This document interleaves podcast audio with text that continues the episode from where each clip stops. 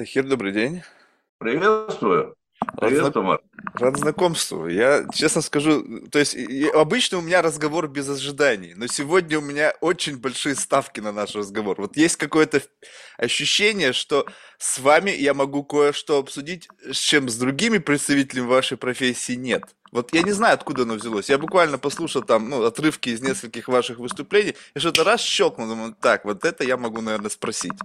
Потому что чувствуется, вот мое личное ощущение, можно я выскажу? Вот такая Конечно. некая игривость, несмотря на то, что все же ощущается академический колпак, но все же чувствуется некая такая игривость, что мне очень импонирует. Потому что когда люди вот настолько как бы, ну вот, вот не могут выйти за рамки вот академии, они прям вот как бы чувствуются вот эти красные линии проведенные, как бы мне тяжеловато, поскольку я-то точно человек не из, не из науки. А вот здесь я чувствую, что я могу спросить что-то, что меня вот кажется... Другой бы человек мне, наверное, так, как бы я хотел это услышать, не ответил. И сразу же тогда перехожу к делу, чтобы не тратить на драгоценное время. Вот у меня есть э, странное ощущение. Вот уже, ну, в рамках даже этого подкаста, это же тоже такая маленькая жизнь, да, когда ты взаимодействуешь с людьми, общаешься и так далее. Мне часто и вообще в жизни говорят, что, Марк, ты сильно давишь. А я чувствую, что это любопытство. Что единственный способ понять, кто перед тобой сидит, это как бы искренне быть в нем заинтересованным. Но искренне быть заинтересованным в человеке никак нельзя без вот этого давления. То есть ты как бы идешь внутрь, вот внутрь человека. Я, возможно, не умею это делать, как слов в посудной лавке. Но почему-то только, не знаю, ну, 5% из всех людей – это давление в состоянии как бы понять и сказать, ну, мне даже было приятно. Большинство людей, как только начинают ощущать вот это вот давление, они начинают закрываться, им это некомфортно, им и все, и бум, коммуникация как будто бы умирает. Вот что это такое, на ваш взгляд? Это, это, это ваш стиль. Что я могу сказать, Марк? Мне тоже... Э, я, я посмотрел несколько, честно скажу, э, фрагментов э, нескольких подкастов, послушал, вернее, не посмотрел, послушал. А, и мне показалось, что, ну, не знаю, не знаю, вы пытаетесь, а, вы пытаетесь действительно создать коммуникативное событие. Это первое, что мне пришло на ум. Второе, вот где здесь развилка. Вот развилка, она вообще потрясающая. Она связана, знаете, с чем? Что такое диалог? Марк, я, я понимаю, может быть, у вас нет э, задачи выстроить диалог. Может быть, я не знаю. Это как бы ваш э, внутренний выбор, э, ваша стилистика, ваш подход э, не только к э, этим подкастам, к этим записям, но вообще к жизни, может быть, понимаете? Э, вот для меня понятие диалога очень сложное. Очень сложное, и я бы сказал, коварное. Э, потому что из ста человек, с которыми я это обсуждаю, согласиться могут двое приблизительно.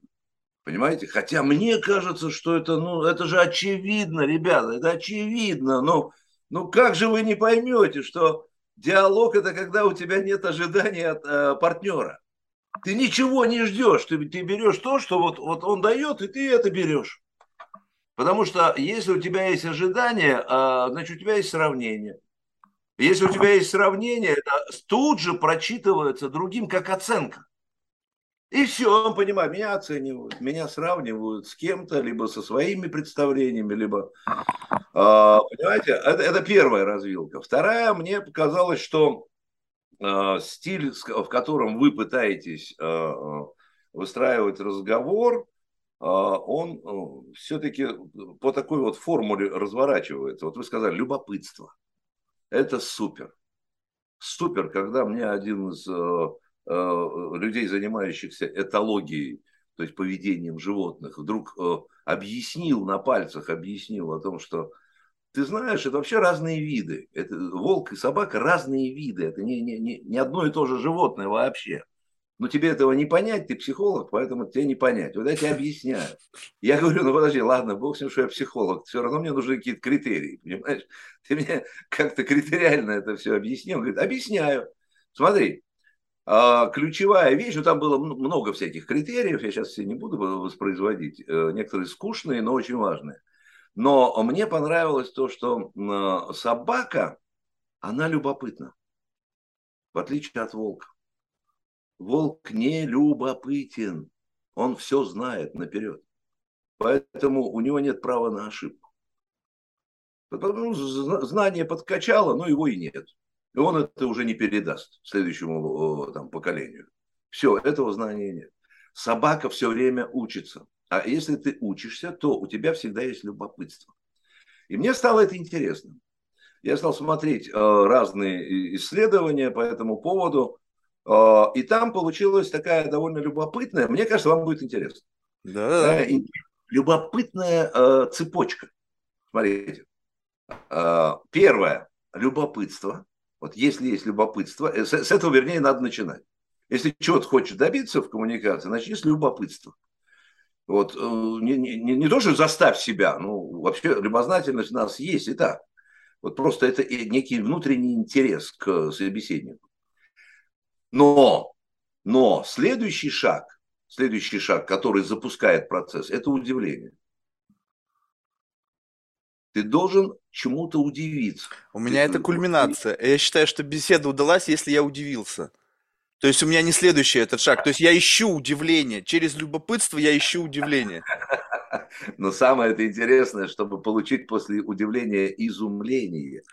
О, ну все, мы теперь просто взяли и просто, ну это еще сложнее, это еще следующая планка, когда следующая когда... планка, конечно. С ума но если, но если эту планку не преодолеть, Марк, не получается самого главного, ради чего все делается. Любая коммуникация, с, я считаю, с любым человеком должна проходить по вот этой вот, э, ну, как бы цепочке такой. Это не технология, конечно, это некая такая последовательность э, движения. А куда? Движение куда? Где результат-то? Где э, вот та конечная точка, к которой мы движемся?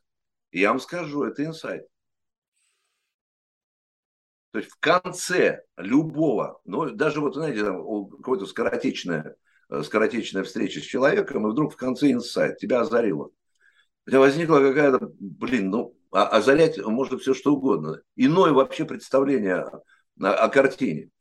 А, вдруг ты осознал, что когда э, ты думал про подтяжки, ты думал про брюки, а оказывается, можно думать про лицо. А, и, и, и тут бабах, у тебя раз, и, знаете, дивергентность встретилась с конвергентностью, угу. они вдруг перевернулись, и эта лестница, по которой можно двигаться, оказывается вверх, а она сама оказывается движется вниз. То есть тут получается очень любопытная картина. И э, вот нахождение такого инсайта, мне кажется, самое главное вообще в любой коммуникации. И мы в поиске такого собеседника постоянно. Вот нам э, такой собеседник всегда нужен. Ничего больше не нужно. Э, ну, если хочется выпить, то можно выпить, конечно. Э, вот. Если хочется потанцевать, можно потанцевать. Но тянет на самом деле э, вот это вот стремление к инсайту. Мы такие, знаете, изначально коллекционеры инсайтов. Да-да-да-да-да. Причем безбашенные коллекционеры. У нас даже полок нет для этих инсайтов. Понимаете, он инсайт появляется, и он же задает полку, какое-то какое пространство. Да, но вот, вот смотрите, так. я с вами полностью согласен. Но вот почему, допустим, вот я четко представляю, что другой, вот, то есть вот вопрос, когда мы начинаем взаимодействовать с кем-то, кто-то мне, кстати, подсказал из моих гостей, классно, по-моему, какую-то цитату Гадомера, или что-то я спутаю, ну там что-то типа, что истинный диалог сам определяет свое содержание и направление. Такая да. мысль, она меня прям поразила. Думаю, блин, круто, так оно и есть. То есть ты, когда вот в истинном диалоге, ты не думаешь о том, как вот куда надо прийти. Он как-то сам вот сформирует коридор мысли, и мы куда-то приходим. Но, что, допустим, удивительно, для меня собеседник – это как вот катализатор инсайта. Но почему-то меня в качестве катализатора инсайта никто не воспринимает. То есть получается, что как бы все, ну то есть получается, ну, я понимаю, что, конечно, я бестолковый человек, но это понятно. Но в целом, ведь на самом деле это как кривое зеркало. Вот ты приходишь в, комнату смеха, где кривые зеркала, ты же прекрасно понимаешь, что зеркало испорчено. Ну, то есть оно не, не соответствует той самой основной функции. Но в рамках этого конкретного эксерсайза, вот этой комнаты, оно служит той цели, в которой оно есть. Искривить пространство и как бы для того, чтобы ты ну, что-то увидел, может быть, что-то новое. И вот как бы я-то всецело считаю, что вот как бы в рамках этой коммуникации, когда другой человек как бы как будто бы своим присутствием формирует некий коридор мысли, вот это вот самое незримое какое-то новую, как гравитацию какую-то силу, которая немножечко как бы давит в каком-то направлении абсолютно интуитивно. И вот в зависимости от того, кто перед ценой сидит, вот это как бы и определяет тот уровень инсайтов. Но я считаю, что это было бы вдвойне интересно, если бы кто-то мыслил точно так же. Я не знаю, как это объяснить. То есть как вот делать такой дисклаймер, чего нужно ожидать, ну, как бы ожидать не ожидая, да, от беседы. То есть какой-то некий, некий такой инструктаж о том, как надо беседовать. Потому что вроде бы звучит смешно. Все взрослые люди, все прекрасно понимают, что такое диалог, но когда я начинаю общаться, у меня такое ощущение, что это либо лекция, либо это какой-то журналистика, когда вопрос-ответ, то есть это не беседа. Ну, вопрос, вопрос контекстов, а, мне кажется. Смотрите, мы же конструируем а, эту реальность. И а, очень часто, ну, как, ну, не знаю, вот если человек хорошо играет в шахматы, ему, конечно, если педагогический дар ему дан, то он может сделать интересным эту игру для новичка. Или человек хорошо играет в теннис. И, и вот он берет партнера, но здесь не получается вот той самой ну, то, что, то, что вы... Я это называю дискурс. Я, я вот это называю дискурсивным в отношениях между людьми. Но а, вопрос в партнерстве. Понимаете, я сейчас приведу, хотите, пример, да. а, поразивший меня как-то. Это совершенно замечательный наш певец э, советского еще периода, э, питерский, напомните мне, я это точно не знаю. 70-е, 70-е широты, 70-е широты.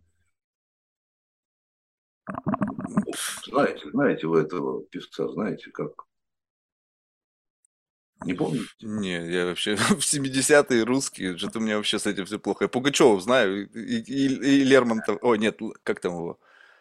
Что-то какой-то там был еще кучерявый товарищ, Цоя знаю. Не, у меня с этим плохо. Вы упоминали в одном из ваших видео какого-то товарища, с которым вы случайно встретились перед какой-то кон- концертом, там, хмель, хель. Да. Ну, ну, ну вот, видите, видите, Не, вот ну оно я... потихонечку, вот потихонечку оно, оно начинает, дело, смотрите, в чем дело, а, а, Марк, это важный, очень важный момент, для меня профессионально важный. Речь ведь идет о том, что Сократ был абсолютно прав, когда говорил, что Познание сродни припоминанию.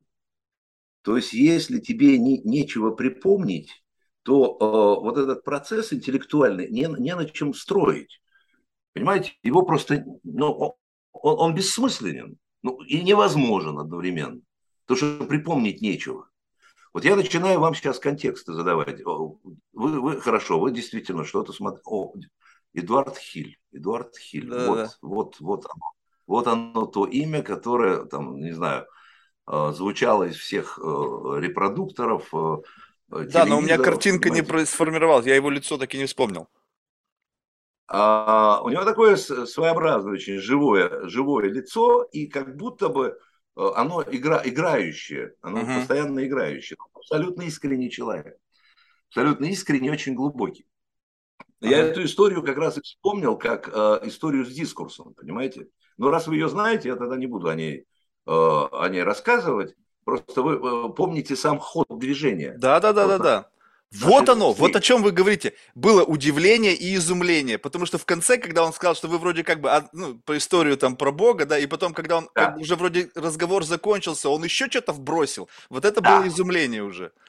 Да, вот здесь было изумление, и, и у меня возник инсайт, вы понимаете?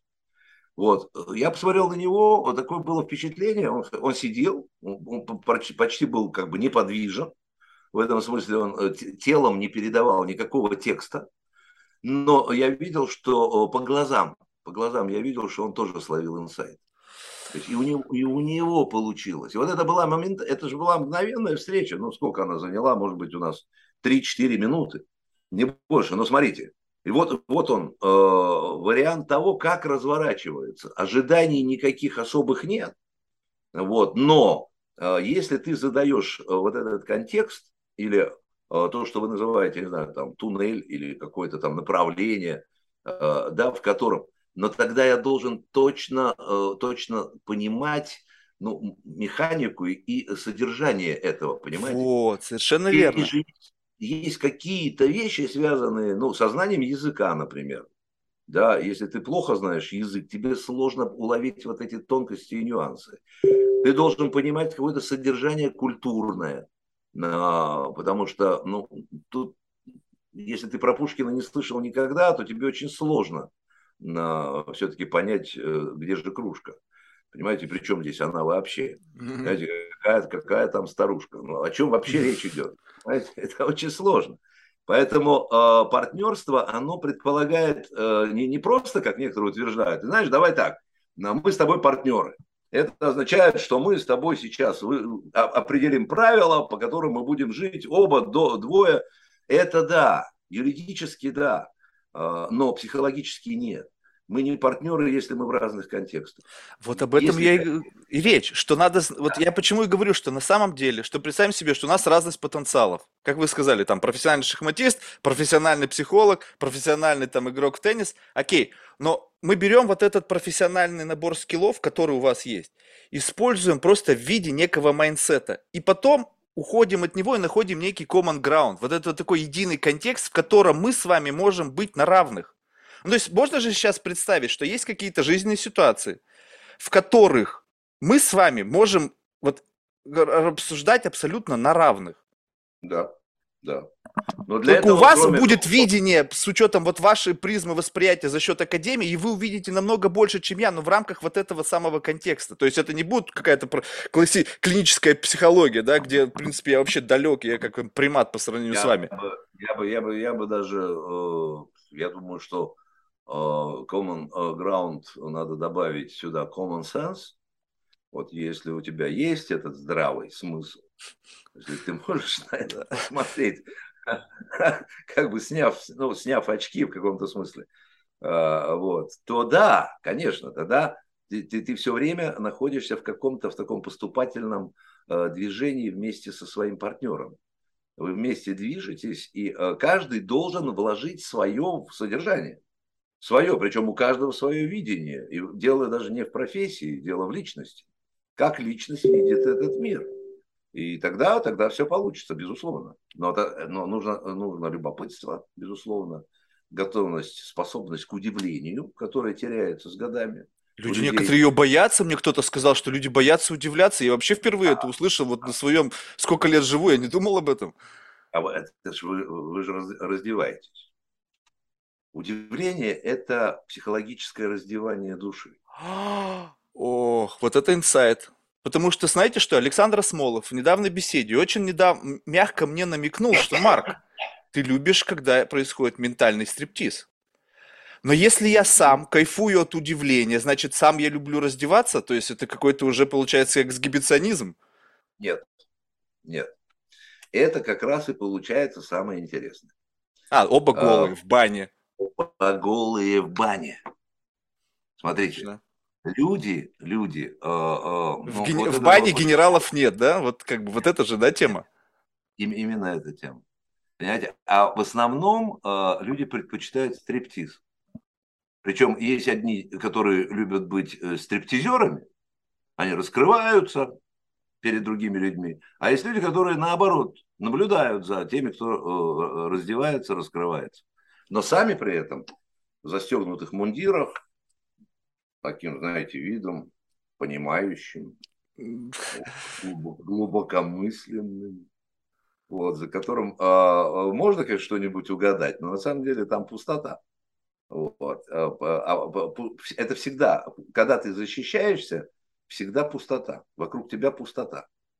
Вот. И внутри. И внутри пустота, потому что то, что ты защищаешь, оно пустое. В этом, в этом самая э, сложная как бы, история психотерапии в том числе, ну и э, работы с аудиторией. Потому что ты сразу видишь, э, вот вышел человек, первые его слова, и ты видишь, пустой или наполненный. Играет, даже если прекрасно, у него прекрасная артикуляция, у него артистизм фантастический, ты через несколько секунд, это, это секундное дело вообще. Научите, вот, где да. вот эта вот система оценки, когда я, как когда хорошо, вот, я, вот мы сейчас давайте сразу отметем в сторону тех, кто плохо играет. Давайте возьмем тех, кто блестяще играет. Вот у меня с ними проблема. Потому что иногда с тех, кто плохо играет, я на своем примитивном уровне могу вычленить. Но с теми, кто блестяще играют, тем более, если это еще люди, которые ну, имеют какое-то там профессиональное образование нормальное, где действительно у них есть какая-то там дата-сет, там, не знаю, понятийный аппарат, тут уже мне сложнее. Я вот не, как бы не смогу с первых секунд прочувствовать. Мне нужно реально раскачать, и мне до этого требуется много времени. Ну, правильно. Смотрите, ну, я, я бы здесь вспомнил, знаете, классические эксперименты с э, инвертоскопом. Что перевернутые очки. А, да-да-да. Да-да-да. Надевают человеку перевернутые очки, и у него мир переворачивается. А что, что люди делают? Э, эти эксперименты еще в 70-е годы, кстати, в Московском университете проводил э, Александр Дмитриевич Логвиненко. Они абсолютно научные, там был поиск, э, поиск все-таки того, каким образом люди, ну я сейчас упрощаю, адаптируются. Считается, что вообще э, младенец рождается с э, картинкой перевернутой у него. Я уж не знаю, откуда это стало известно, но мир перевернутый в глазах младенца. И вот его этот момент как бы овладения, совладания с этой жизнью, это возвращение к тому миру, как мы его видим, взрослые. Хотя для меня это большой вопрос, надо ли это переворачивать, пусть лучше было бы так, кто знает. Но э, вопрос в том, что э, психика пытается каким-то образом э, соотнести вот это окружение, мы же понимаем, оно в каком-то смысле условно объективное. Если вы видите одно, я вижу другое, смотря на один и тот же предмет, то о какой объективности речь идет? Там много значений э, и смыслов, которые мы туда вкладываем, понимаете, во все эти вещи. Но когда этот эксперимент стали проводить, то на первый, первое, что делает человек, закрывает глаза. Вот у него перевернутые очки, а он закрывает глаза.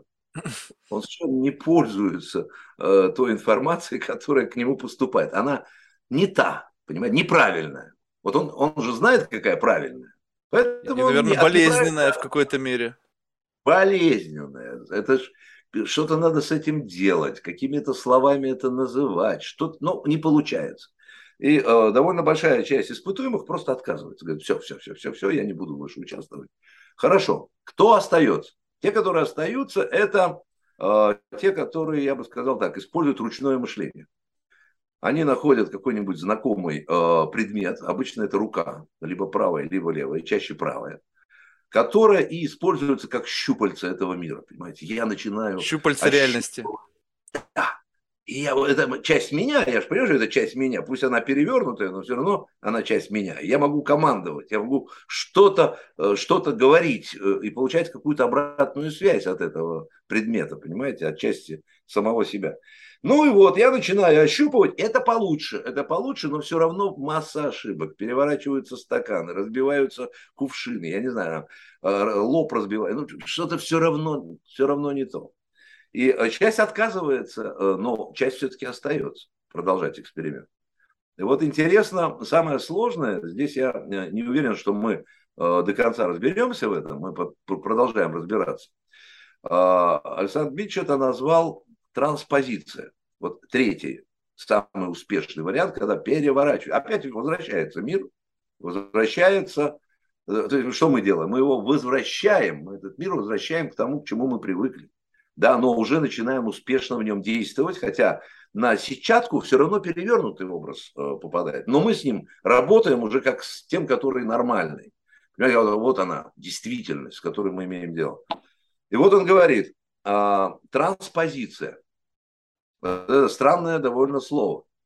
То есть какое-то а, через позиционирование. То есть я а, научаюсь, научаюсь видеть ситуацию. Смотрите, вот это очень интересно.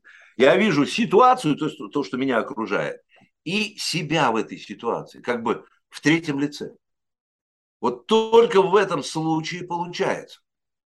И э, для меня это как раз очень важный такой момент. Я понимаю, что там сложности большие в этой общей психологии, чувственная ткань сознания, ее надо там обнаружить, как она живет сама по себе, понимаете? Я социальный психолог, у меня, меня uh-huh. интересуют межличностные отношения, группы там и так далее. Uh-huh. Но э, здесь для меня какое-то объяснение с точки зрения механизма. Так происходит всегда.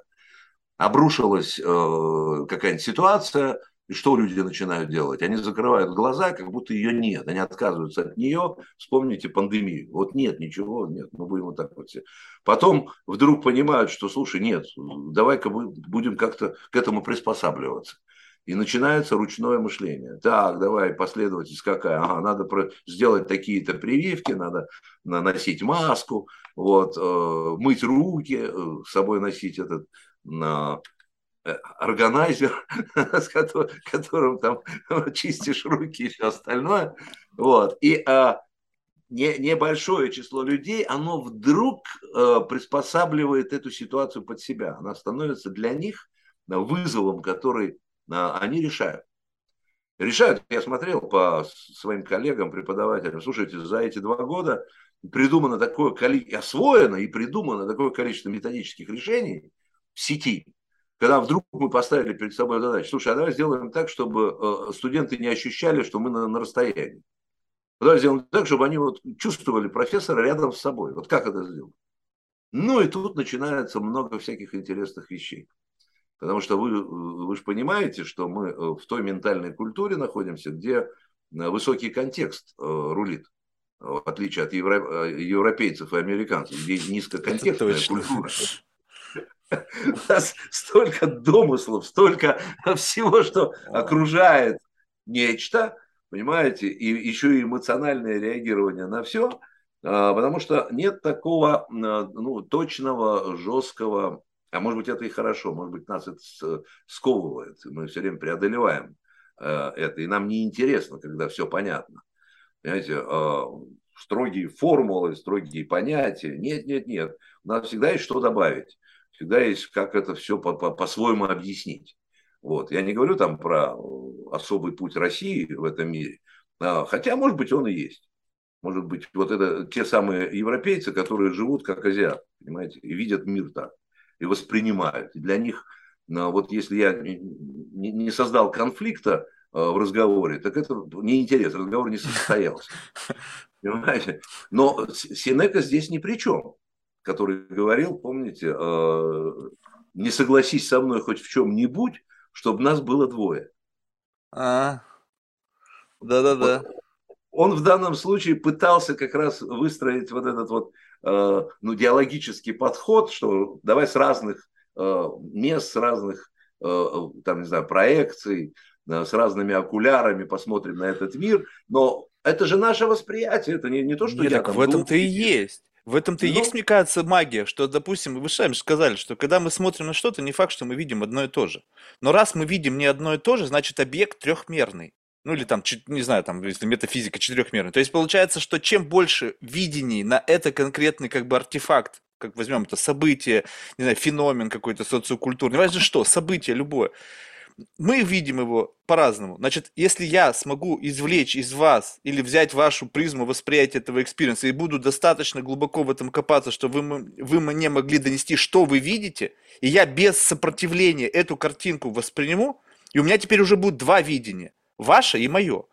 Еще там 20 видений, и у меня будет уже плюс-минус объемная фигура. И дальше я уже буду принимать, как я хочу на это смотреть в рамках какого-то контекста. И у меня будет такая мультимодальность. То есть я смотрю на это вот как смотрит там Тахир, я смотрю на это как смотрит Марк, я смотрю на это как кто-то смотрит еще, и в зависимости от контекста выбираю, какой из этих вариантов максимально соответствует контексту. Ну, вы говорите как человек, э, человек экспериментальный, я бы так сказал. Это точно. Чуть-чуть не сказал идеальный, но экспериментальный, который пытается в этом мире жить, а, думая, что он разумно построен, что он может быть дискурсивным. На самом деле это все приправы, понимаете? Это вот как а, на днях э, я был поражен э, выражением, у меня приятели все что-нибудь присылают все время такое, чтобы вот э, изумиться. Вот. Э, сначала понятно, что э, они понимают мою любознательность, но потом все-таки стараются сделать так, чтобы я удивился хотя бы, вот, а то и изумился. Вот меня изумила недавно вот эта фраза, простая совершенно, да, о том, что, говорят, коньяк проблем не решает. можно подумать, что кефир решает. Коньяк хотя бы старается. Это точно, да. Вот. Здесь как бы вот э, в этой фразе как раз э, заключена вот эта перевернутость, когда тебе вдруг раз и, и переворачивают твое представление о том, что ну, есть какие-то стереотипы, э, с которыми ну, мы живем, и нам удобно, и хорошо. А кто сказал, что нет? Давайте будем относиться ко всему экономно, в конце концов. А, не надо тут придумывать велосипеды, нас учат, понимаете. Вот этот вот консервативный взгляд, он а, намного а, сильнее, чем кажется. И причем неважно, о каком возрасте мы говорим, о каких профессиях мы говорим. Да, вот там хирурги, они консервативны, у них протоколы, там, но дело не в этом. Дело в том, что э, все, все люди достаточно консервативные в том смысле, что вот был замечательный совершенно, совершенно замечательная мысль э, двух американских социологов начала прошлого века. А, который, может быть, вы наверняка о них слышали, э, Томас Изнанецкий. Mm-hmm. Они изучали, а, от них пошла вот эта вот идея установки, наличие установки а, или аттитюда. Какая-то готовность человека вести себя определенным образом, понимаете, в определенных ситуациях. Вот они ведут себя вот так, и, и ничего тут не, не поделаешь. Надо изучить, как они себя ведут, и, а потом подумать, каким образом можно что-то изменить. И вот выход в стереотипы как раз э, там и был. Меня поразила одна мысль, знаете, она очень короткая. Я люблю короткие мысли. А, а, короткие, вот, но хлесткие. Но настоящие, да. Сразу чувствуется истинность, понимаете? Ситуация познается по ее последствиям. Понимаете? И тут сразу возникает э, как бы вот э, разделение этого мира на несколько частей. Так, подожди. То есть, правильно ли я понимаю, что нужно дождаться э, разрешения ситуации, чтобы понять ее? Ну, подожди, она же разрешится когда-то, а я понять хочу сейчас. Неужели человек, находящийся внутри ситуации, не может понять ее последствия? Второй вопрос, который возникает.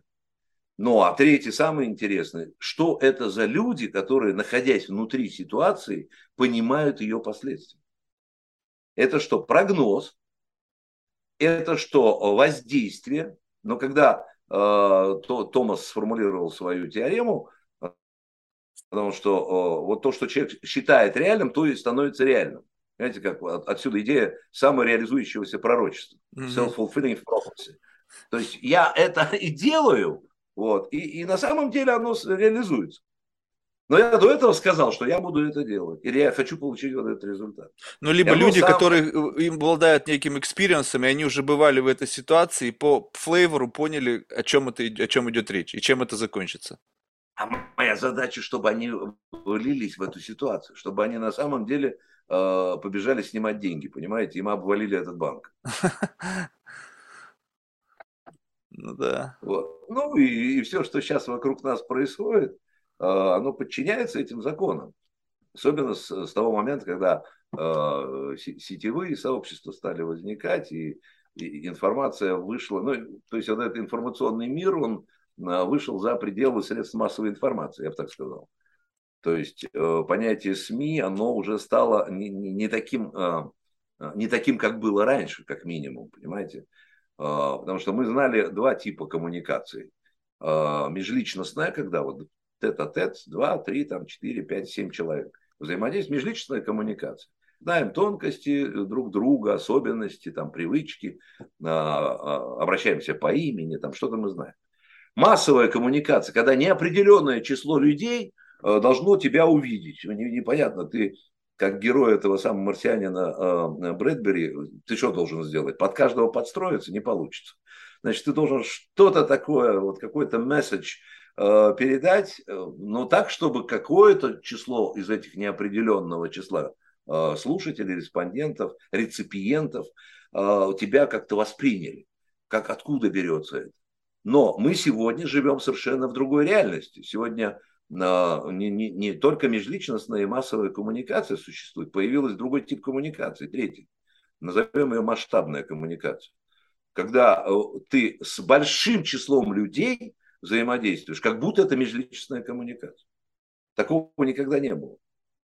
А, даже если какой-нибудь писатель там что-нибудь писал, Лев Николаевич Толстой, он, он, я не знаю, на кого ориентировался, кому он адресовал свои эти огромные э, куски э, текста на французском, понимаете, которые э, дети просто перелистывали, искали там, мальчики искали войну, девочки искали любовь. Вот из этих четырех томов, там, не знаю, 3-4 страницы, вот, ну, 15, хорошо вот, в которых они упивались. Они, они понимали, вот где, где Лев Николаевич э, вообще, конечно, гений. Вот где он. Вот он в этих страницах. Вот. А были те, которые все четыре тома э, могли прочитать, и, вот, и они не получали вместо бургера, получали, ну, хороший, я не знаю, там, лобстера получали, понимаете. Вот. И те наелись, и эти вроде наелись. Но процесс, процесс важен, понимаете, как я это делаю, как это кулинарно обстроено. Вот. И э, мне, мне кажется, в этом, в этом сейчас э, большое дело, разница этих типов коммуникаций. Да, но мне кажется, большая часть людей это как раз-таки сейчас не, э, не как бы послание в бутылке-то не шлет. То есть там все как раз-таки очень примитивно и просто. То есть очень, вот если взять за 100% все коммуникации, то есть все сигналы, исходящие от всех, там, не знаю, там, профессиональных там журналистов, там, не знаю, академии, там, блогеров, в общем, все, кто что-то там какой-то месседж шлет то, мне кажется, очень небольшой процент людей э, как бы делают многослойный пирог. Ну, то есть там, где ты как бы учитываешь разную аудиторию, понимаешь у них разный там интеллектуальный потенциал, и вот в этом месседже зашито сообщение для всех, как вот этих четырех томах Толстого. В основном там, как правило, эти 15 страниц, и как бы люди ориентируются на что? Я смотрю, окей, я смотрю на потенциальную аудиторию, там 8 миллиардов человек, какой, сколько из них способны этот месседж распаковать? Ну, там, не знаю, там 5%. Ну, а меня интересует эти 5%. Дай-ка я вот этой серой массе большой кину что-нибудь там кость, пусть они ее э, едят. И постепенно, постепенно все люди как бы превращ... переходят на режим, не вот незамысловатого общения. То есть, где нету вот этого скрытого смысла, где нету изумления. Потому что что изумляться, когда тебе в лоб кидают мокрую тряпку, тут ну, как бы ты можешь просто разозлиться, ну или, ну, ну или удивиться наглости, да, когда просто вот, ну такое удивление, оно не каждому приятно, да. Но вот такой многослойности, когда ты чувствуешь, что твои мозги прямо кто-то щекочет, это же, ну, как бы, мне кажется, самое приятное, что можно быть. Конечно, может быть, недостаточно декодеры не те. То есть я, может быть, просто когда подключаюсь к этой информационной среде, у меня недостаточно моего потенциала, чтобы расшифровать эти скрытые месседжи. Я это тоже не исключаю. Ну, просто все равно хотя бы хоть что-то, от чего-то получать удовольствие. Ну, ну, еще академическая среда, она э, все-таки еще позволяет, э, э, понимаете, мы говорим про горизонтальную коммуникацию, но еще есть вертикальная, вот та самая коммуникация между поколениями, понимаете, между временами. Вот это очень важно. Это Потому очень что, интересно. Да, меня, меня, меня поразило, э, как э, один из моих коллег рассказывал эту историю, она меня поразила буквально. Было такое землетрясение в Спитаке в Армении в конце 80-х годов ну, взбудоражившая весь Советский Союз, то есть, то есть там было по-настоящему все. И, люди поехали, и вещи собирали, и все это гуманитарное, там мы не знаем, что это гуманитарная помощь, мы просто понимали, что это надо сделать, потому что там э, трагедия была вселенского масштаба для нас. И э, поехали в том числе психологи помогать людям, потому что посттравматический стресс надо было. Это впервые мы так вот в таком масштабе это делали, причем э, и не одни были, э, помогали американцы, э, то есть консультанты, которые с этим вроде как работают профессионально. Я вспоминаю одного своего э, коллегу, который рассказывал о том, как буквально реальный случай там, с парнем лет 18-19, парень, который был, ну, все его как бы физическую сторону починили, всю, он был все, весь переломанный, его там откуда-то из завалов нашли, но память не восстановилась. То есть парень ничего не помнит, ни имени своего, ни откуда он, ни кто он, ничего не помнит. Сложнейшая ситуация. Ну, то есть использовали разные методы, разные подходы, но ничего не работает. А ему выписываться уже скоро. Знаете, вот что, что с ним делать? Куда? Куда же надо определить человека? А, и тут э, помогает вот это чувство юмора, выход за пределы, о чем мы говорим, да, э, поиск разных контекстов, разных вариантов. Этот мой коллега делает э, удивительную вещь. Э, он говорит, ну, себе говорит, ну, ладно, раз не получается восстановить прошлое, давай поговорим про, настоя... про будущее. Какая нам разница уже теперь? Ну, давай про будущее. Слушай, а ты вообще что будешь делать? Ну, хорошо, завтра вот тебя выписывают, послезавтра. Ты что будешь делать? Он говорит, ну, наверное, буду водить грузовик. Какой грузовик? Он говорит, ну, наверное, КАМАЗ. КАМАЗ? Ну да, как дядя Вартан. Вот оно, пошло. Какой дядя Вартан? Понятно, да? Дальше я могу уже ничего не рассказывать. Mm. Дальше уже все понимают, что ага, все, вот оно, вот оно. Он начинает через будущее, это, это ведь э, условность. А, будущее, прошлое, это, это, это большая условность. Потому что э, из прошлого мы э, берем былое, оно остается как часть настоящего. Вот. А то, что прошло, ну и прошло. Мы иногда смотрим на фотографии, удивляемся, что это неужели я? Неужели я там был? Я что-то и не помню. А, я, а не было событий просто никаких. Не было событий. И вот это движение, о котором мы говорим в коммуникации, э, инсайт, он всегда маркер события. Вот в чем дело. А Точно. событие – это всегда граница между ситуациями. Вот была одна ситуация, да, до встречи с каким-то конкретным человеком, не знаю, там, с Марком. Э, вот была ситуация до встречи. Да, какая-то была подготовка, там, выяснение, узнавание, там, что-нибудь, тексты какие-нибудь, да. А, а потом, значит, произошел инсайт, и, и, и началась другая ситуация. Вот если началась другая ситуация, это событие. И оно остается не в прошлом, оно продолжает жить вместе с тобой. И тогда я говорю, да, давайте так, разделим. Это было прошлое, то, что прошло и исчезло. А вот это былое. Это то, что было и осталось. И, э, и тогда мы можем нащупать вот это движение, очень сложное, движение, о котором вы сказали только что, да, действительно, бросил тряпку, ну, никакого события не было, я разругался, э, ситуация разрешилась. И все, было или нет, непонятно, что было-то. А может произойти такое, человек что-то сказал, и все, все перевернулось. Мое представление о мире перевернулось. Все, и тогда это э, становится частью ну, настоящего, э, а может быть и будущего. Тем более, что про будущее сейчас вообще сложно, сложно говорить. А, мы понимаем, что его нет никакого будущего, но есть грядущее. Есть всегда то, что грядет. И оно будет обязательно. Как бы ты ни готовился к будущему, к грядущему ты можешь оказаться не готовым. Да, но вот, вот в этом получается ситуация с инсайтами. Нужно, получается, быть немножечко как бы готовым к этому. Ну, то есть как бы пред, предполагать, то есть хотя бы давать себе возможность сделать этот шаг. Такое ощущение, что, ну, я не знаю, может быть, я как бы сам себя запрограммировал, и, в общем-то, все это не так, но мне почему-то ощущение, что вот у людей есть какой-то контекст. В нем комфортно, там много заготовок, ну что они уже что-то проговаривали, какие-то мысли у них готовы. Но чтобы выйти на тропу инсайта, нужно пойти в путем, путем неизвестности. Ну, то есть, где нету заготовок, где нету ничего из того, что ты как бы можешь взять и впихнуть туда как бы как готовое решение. Ты должен его искать. И в момент поиска какой-то мысли ты можешь наткнуться на инсайт. А это, по сути, что-то новое, просто чего у тебя в голове раньше не было. Не было. И, вот. И я когда говорю, так пойдем со мной в неизвестное. Я сам там не был, но это кажется, как будто бы оттуда что-то манит из темноты, там, не знаю, как будто бы кто-то там тебя зазывает. Люди говорят, не-не-не, мне вот в рамках вот этого стандартного контекста удобно, комфортно, тут я все знаю, здесь я был, здесь меня все максимально любят. И вот тут очень любопытный момент. Я не знаю, я за собой опять заметил странную штуку. Вот смотрите, вот э, у нас же есть как бы некий понятие рейтинг там медийности, да, ну скажем так, вот у нас есть там селебритис, там политики, бизнесмены, и, и люди воспринимают этих людей в, в зависимости от каких-то критериев. Ну, скажем так, если это селебритис, то там сколько Грэмми, сколько там Оскаров, сколько там каких фильмах. Если там это политик, то там где он как, насколько он там прогремел во всем мире. Ну и бизнесмен, сколько денег заработал и так далее.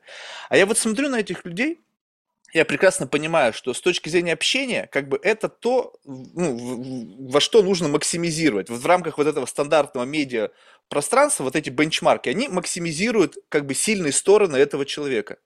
Но мне почему-то они не интересны. Ну, то есть, ну, блин, ну, 50 тысяч человек могут говорить на тему, блин, расскажи, пожалуйста, ну, как ты там получил очередной Оскар? Думаешь, бля, Думаю, ну какая разница, как он это сделал, да? Ну вот это уже как бы понятно, да, он молодец. Там. Но удивительно, что внутри в нем сидит. Ну, то есть вот кто вот этот вот за фасадом, вот этот вот чувак там у, у пульта, который всем этим рулит. И мне хочется вот с ним поговорить.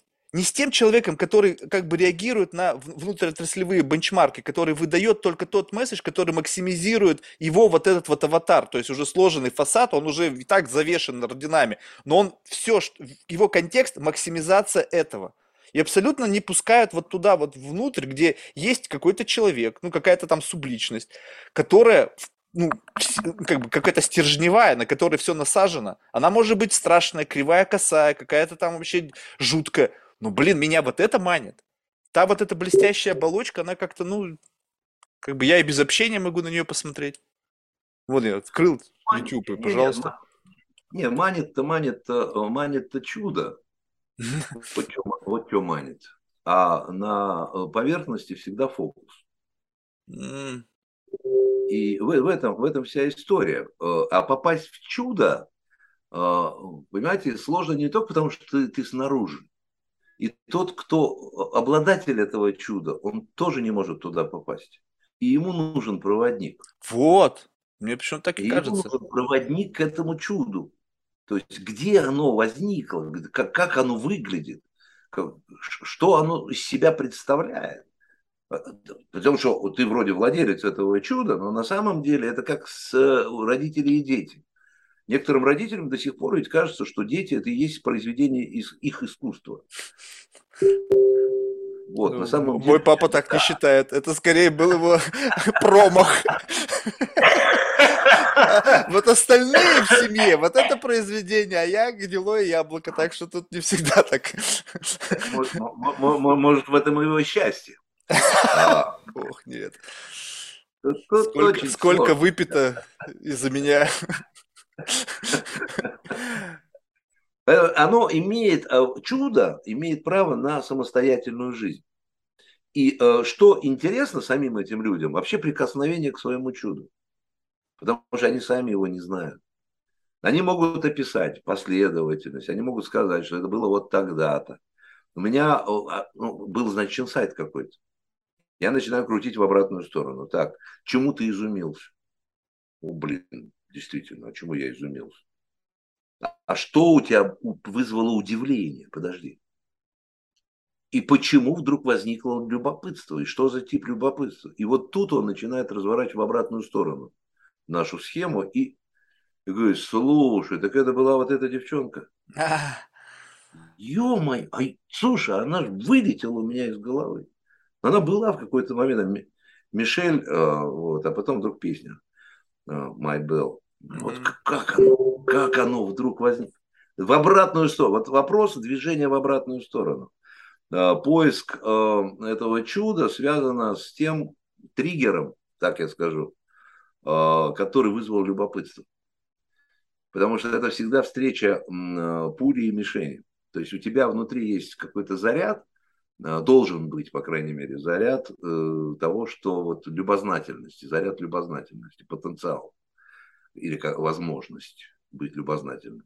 Но еще что-то должно во внешнем мире тебя цепануть.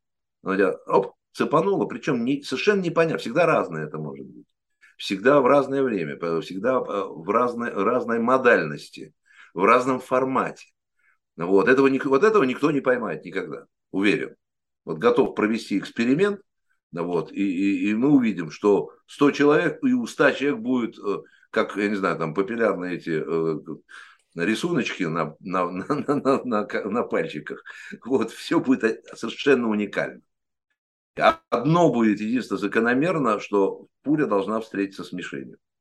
Вот сама идея встречи, она будет общая для всех. Но что за пуля? Что за мишень? Что за ключ? Что за замок? Совершенно непонятно.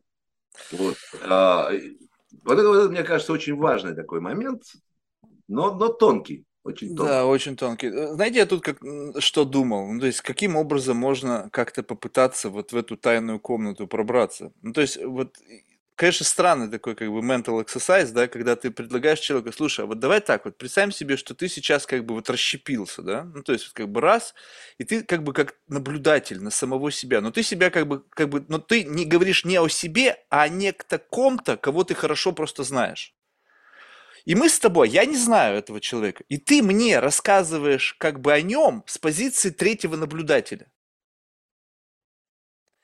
И вот как бы получается, что... Ну, тут нужно быть честным. Потому что то, что ты видишь, ты не должен приукрашивать. Ну, то есть, если ты знаешь, что как бы, а, и тут возникает вопрос, так, я ведь могу Марку рассказать совершенно другое. То есть, я знаю, что тут как бы косяк, но я беру и как бы ему начинаю рассказывать. И я должен в этот момент улавливать вот этот bullshit как бы, как бы чувств, ловить человека на том, что он начинает про себя, как бы с позиции третьего наблюдателя, играть, как бы вот у него связь вот с тем, кого он описывает, есть, и он, получается, начинает подкручивать опять свое собственное видение себя, может быть, бессознательно, потому что мы все как бы хотим, наверное, потенциально оказаться некой лучшей версией себя, хотя я с этим борюсь и наоборот, как бы себя откатываю назад, как бы нет, нельзя так делать. И вот тут как бы как, как вот даже в самой беседе, вроде бы мы пошли путем вот этого самого интересного путешествия, но люди могут быть не, не искренне на этом пути. Ну, то есть они могут специально, как бы понимая, что они уже научились. Во-первых, если, как, как правило, люди достигли высот, они уже, как правило, научились. Внутренним коммуникациям, внешним коммуникациям, какой-то диалог с собой построили. Ну, пусть не идеально, но все равно. У них уже есть скиллы. И им, в принципе, достаточно легко как бы заново начаться выстроением нового фасада. Как бы, знаешь, я беру и делаю капремонт. И вот тут вот как бы вот непонятно мне, как разглядеть вот эту вот фальш, то есть как как я бы, выводить я бы, на чистую воду? А, ну, во-первых, это задача следователей. Поэтому э, вот этот разговор не должен быть э, э, допросом или даже опросом. Это так. Это должна быть беседа. Это должен быть, должна быть попытка э, диалога. Но здесь есть одна идея. Вот я сейчас подумал, что э, э, вот где здесь возможность развития самой идеи изначальной, да, Марк? Угу. Она состоит в том, что не, не просто другой третий, а другие третьи. Mm. Разговор про честность и искренность, он, а, ну, он, он всегда лукавый очень. Потому что, а, ну, я не знаю, никто не держит Бога за бороду, понимаете? Поэтому, ну, ну, ну, как только человек говорит, если честно сказать, вот, я знаю, что он Явно он готовит, готовит какие-то специальные, там, я не знаю, леса для того, чтобы э, намарафетить что-то. Вот, я говорю, ладно, говори, говори как, как есть. Я понимаю. Э, и сами приукрашивания никуда не денутся. Никуда. Смотрите, ведь э, сама идея Jim Session, она, она в этом и состоит. Мы выбираем тему, а на следующем шаге мы что делаем? Мы приукрашиваем. И это, э, ну, неизбывная, я бы сказал, какая-то тенденция внутренняя, человеческая. Приукрашивать. Понимаете, ну вот это, это не женская э, только лишь э, история. Да? Мужики тоже приукрашивают. Еще как. Вот все, все, что их окружает, он подошел к столу, все равно чуть повернул, как он считает нужным. Вот, ну, лежала эта книга здесь, ну и пусть лежит. Нет, она вот так должна? Не симметрично, потому что, или слишком симметрично. Не симметричненько. Понимаете? И, а, но потом, что происходит у, у джазистов? Они потом а, переходят к следующему кругу коммуникации, который называется вариацией. И я приукрашиванием добавляю вариации. Но я, я же сочиняю, я же фантазирую. А кто сказал, что фантазии э, это вещь нечестная? Кто? Вот это я не могу сфантазировать то, я не могу сфантазировать то, чего нет во мне. Наоборот, дай возможность человеку пофантазировать, ты узнаешь, кто. Не, при, не пресекает эти фантазии, потому что он только после этого выйдет в импровизацию. Это то, чего мы и хотели изначально в неизвестность. Вот в этой неизвестности он начинает себя реализовывать, как он есть. Ну, как он может быть вот здесь и сейчас. Тогда как в подтолкнуть? Этой, вот для подталкивания. Вот я использую ну, какой-то примитивный пример, вы сейчас, наверное, мной посмеетесь. Я если вижу, что, ну как бы у меня два способа. То есть э, первый способ, когда я вижу, что человек начинает приукрашивать, то я абсолютно не, не, не вставляя ему палки в колеса. То есть я дам вот выйти наружу вот все, что там вот это вот ну, максимум есть. Как бы, и в какой-то момент человек сам поймет, блин, что-то я загнался. Мне это был показательный пример, когда у Джо Рогана был этот э, Кенни Вест. Я сидел и ждал, думаю, когда же выйдет наружу его эго. И там на какой-то 20-й минуте он не выдержит, говорит, я бог. Я думаю, ну вот. Вот он дал ему возможность. То есть, если бы он его прессовал чуть-чуть, я не знаю, конечно, как бы возможно ли сдержать было вот это вот, как бы выход эго наружу. Но второй вариант, который я использую, я начинаю себя очень сильно принижать в надежде на то, что как бы на разнице потенциалов, ну как бы когда ты э, как бы легко себя почувствовать хорошим, когда перед тобой сидит полная свинья. Так? Ну как бы когда еще это очевидно. И поэтому как бы ты, человек начинает как бы, ну, и, но в тот же момент ты можешь себе позволить нек, не, нечто как бы больше, нежели бы ты позволил себе, если бы с тобой сидел какой-нибудь супер джентльмен. Понимаете, да? То есть перед джентльменом ты как бы всегда будешь казаться лучше, чем ты есть.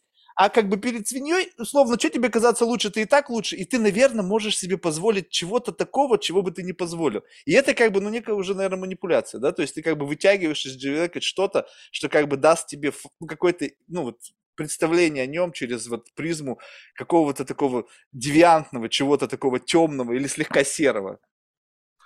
Ну, я бы задал себе вопрос, как так получилось, что передо мной сидит свинья? Ну, я пример грубый привел. Я имею в виду, как, что, допустим, как есть как... случилось, что я, я, я ведь часть этой коммуникативной ситуации. Это я просто привел грубый пример для того, чтобы понять, что, скажем так, что вот есть какая-то, допустим, позиция, я беру и как бы делаю, как бы становлюсь андердогом этой позиции, то есть как бы не, несколько аутсайдером. Я вижу, как человек реагирует, то есть у него есть какая-то позиция. И я как бы становлюсь андердогом не потому, что я так считаю, а потому что я считаю, что если я так встану в эту позицию, то он начнет из себя что-то выливать. Потому что если мы будем стоять равны, да, мы согласны, но что тут дальше обсуждать-то? Ну, то есть мы согласны, ну окей, ну все, поехали дальше. Темы для разговора нет. Нет, я, я бы вернулся вот к истории с несколькими третьими. Угу. Вот, вот, вот это очень важный момент.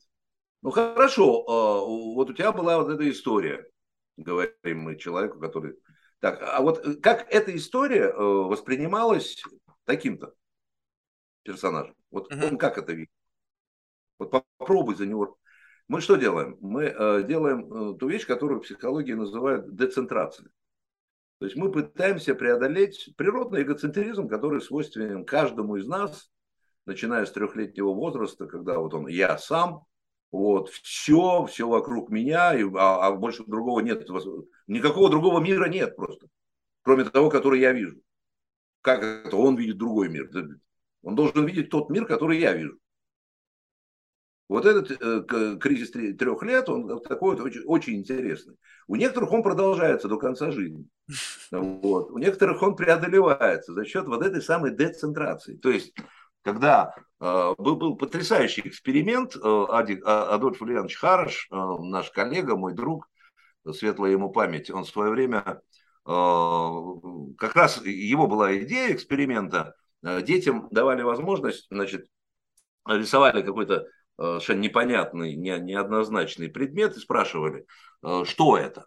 Ну, не знаю, там прямо на, на, на листочке брали какую-нибудь там кривую, кривую штуку, вот, ага. и, и, и говорили, так, скажи, что это?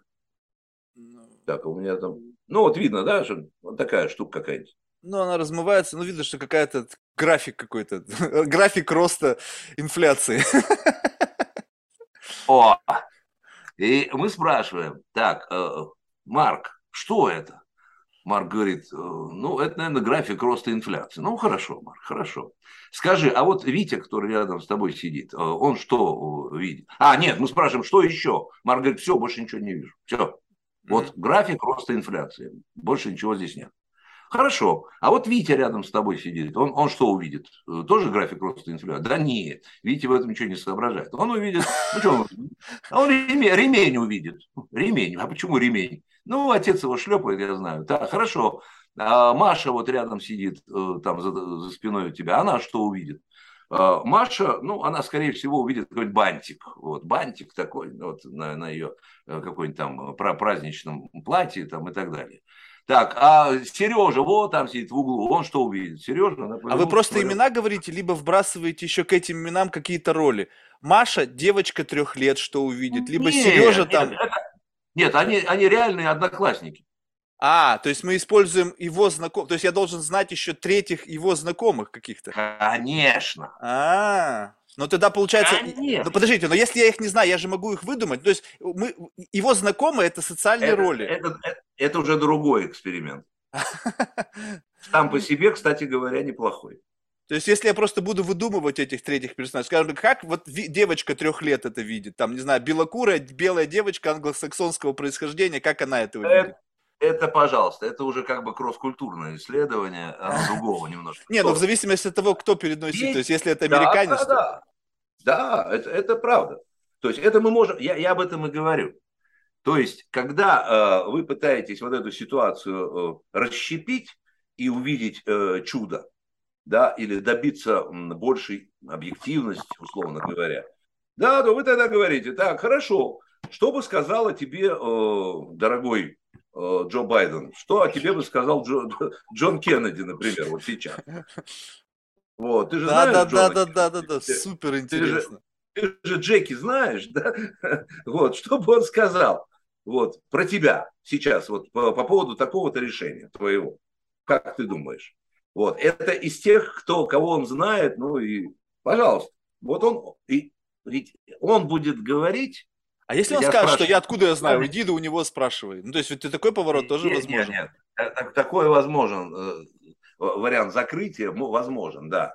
А, но в этом и состоит искусство э, коммуникации, да? То вот. есть нужно как-то мягонько я, преподнести, чтобы я, для я него это было игрой. Ну, конечно, в том числе в том числе. То есть оно должно вызывать любопытство у самого человека, ему должно быть любопытно самому. А, не только э, как бы ответ на мое любопытство.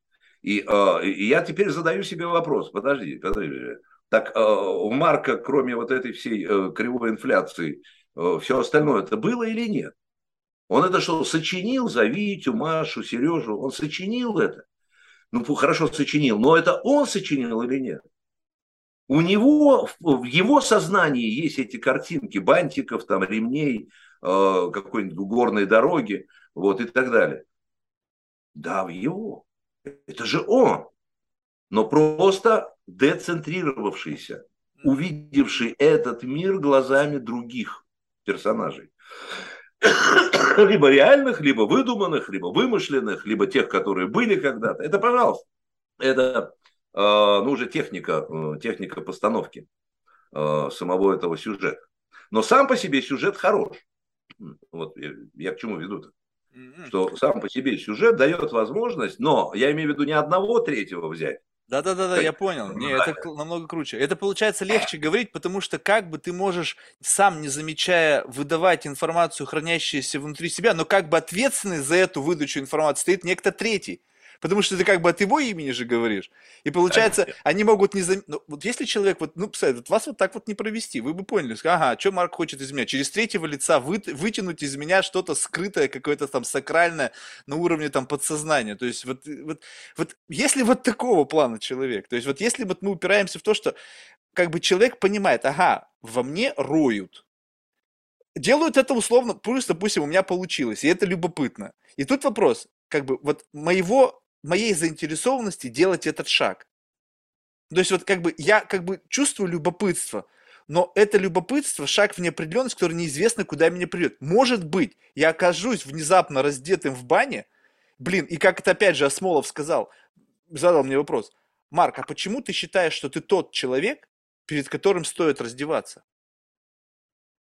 Хороший вопрос. Я говорю, я точно не тот. Вопрос тогда, как стать тем? И он сказал еще одну интересную вещь, которая была тоже инсайтом, что цель рождает орган. Я подумал, что как бы вот это все эти три пазла в меня бросило, я так думаю, окей, если цель рождает орган, у меня есть цель, условно, есть какое-то удовлетворение от того, что, в общем, человек как бы ментальный какой-то стриптиз делает. Я сам готов раздеваться, потому что я люблю удивляться, как мы выяснили, это тоже некое раздевание, да. Соответственно, я готов оказаться человеком, условно, некой такой как бы ментальной бане, да. Но как мне, получается, я в этом заинтересован. А раз заинтересованность рождает орган, значит, я могу создать некую щупальцу реальности, которая оценит некий какой-то портрет того, перед кем тебе будет комфортно раздеться.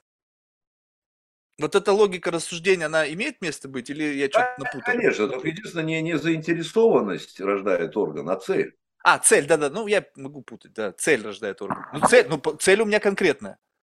А какая? Каким образом в эту цель включен э, мой партнер?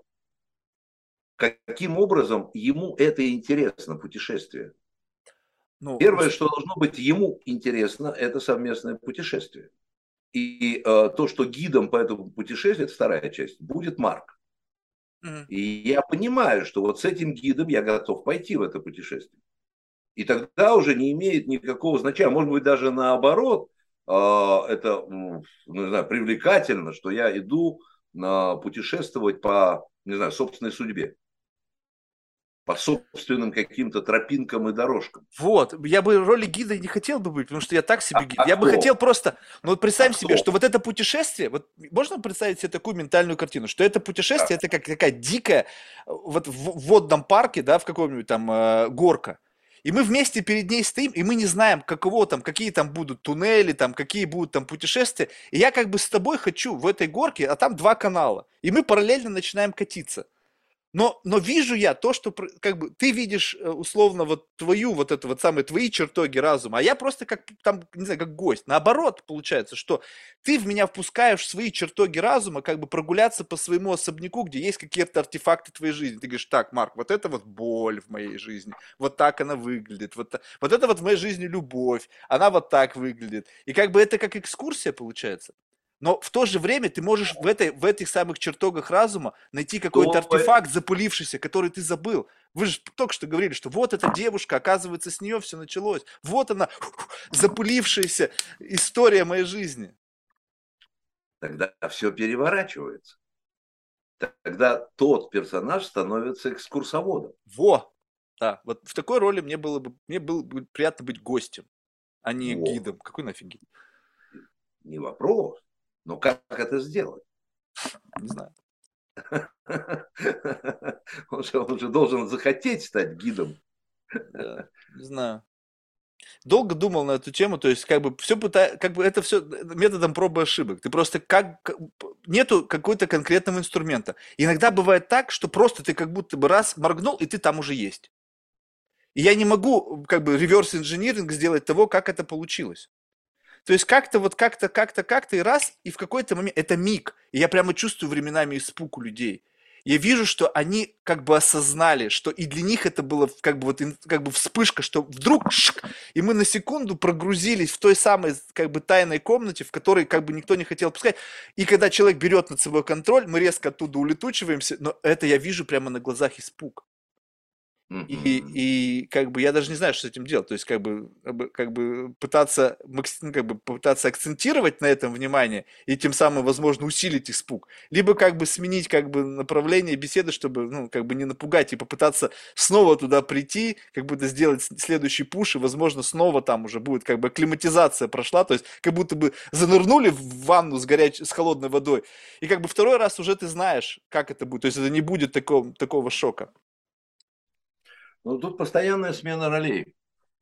Вот чего. Получается, что сам сюжет, э, сам сюжет строится таким образом, что э, человеку должно захотеться э, провести эту экскурсию. И он приглашает. То есть вот сначала была некая роль да, создания этой ситуации. У Марка была роль такая. Угу. Он, он не то, что напросился в гости, да, а оказался приглашенным. Его, ну да. его пригласили в гости на экскурсию. Экскурсоводом выступает вот э, тот самый партнер по общению. А Марк, соответственно, кто? Наблюдатель, экскурсант, э, человек, который вот с удовольствием э, ходит по этому дворцу, по этим чертогам, я не знаю, он, он ходит. И вдруг сам этот человек, ну, двигаясь как бы э, своим вроде бы э, ходом, по своим каким-то задумкам и своим э, тропинкам, вдруг обнаруживает, кстати говоря, почему он это обнаруживает? Потому что он, он же и сам там ходил, но не обнаруживал никогда.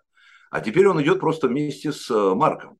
Мне кажется, вот просто давно там не ходил. В этом-то и смысл, что общение выстраивается так, что ты вот эту комнату просто закрыл на замок, и туда не был уже 20 лет. Да, да, такое тоже возможно. Но э, ты же мог туда сходить. Я, я, я к чему? Я к тому, что... Ты, возможно, первое... забыл, что эта комната вообще есть в этом доме. Да, да, да, это тоже возможно. Но я прикидываю ситуацию. Он туда попадает без Марка. Скорее тоже всего, нет.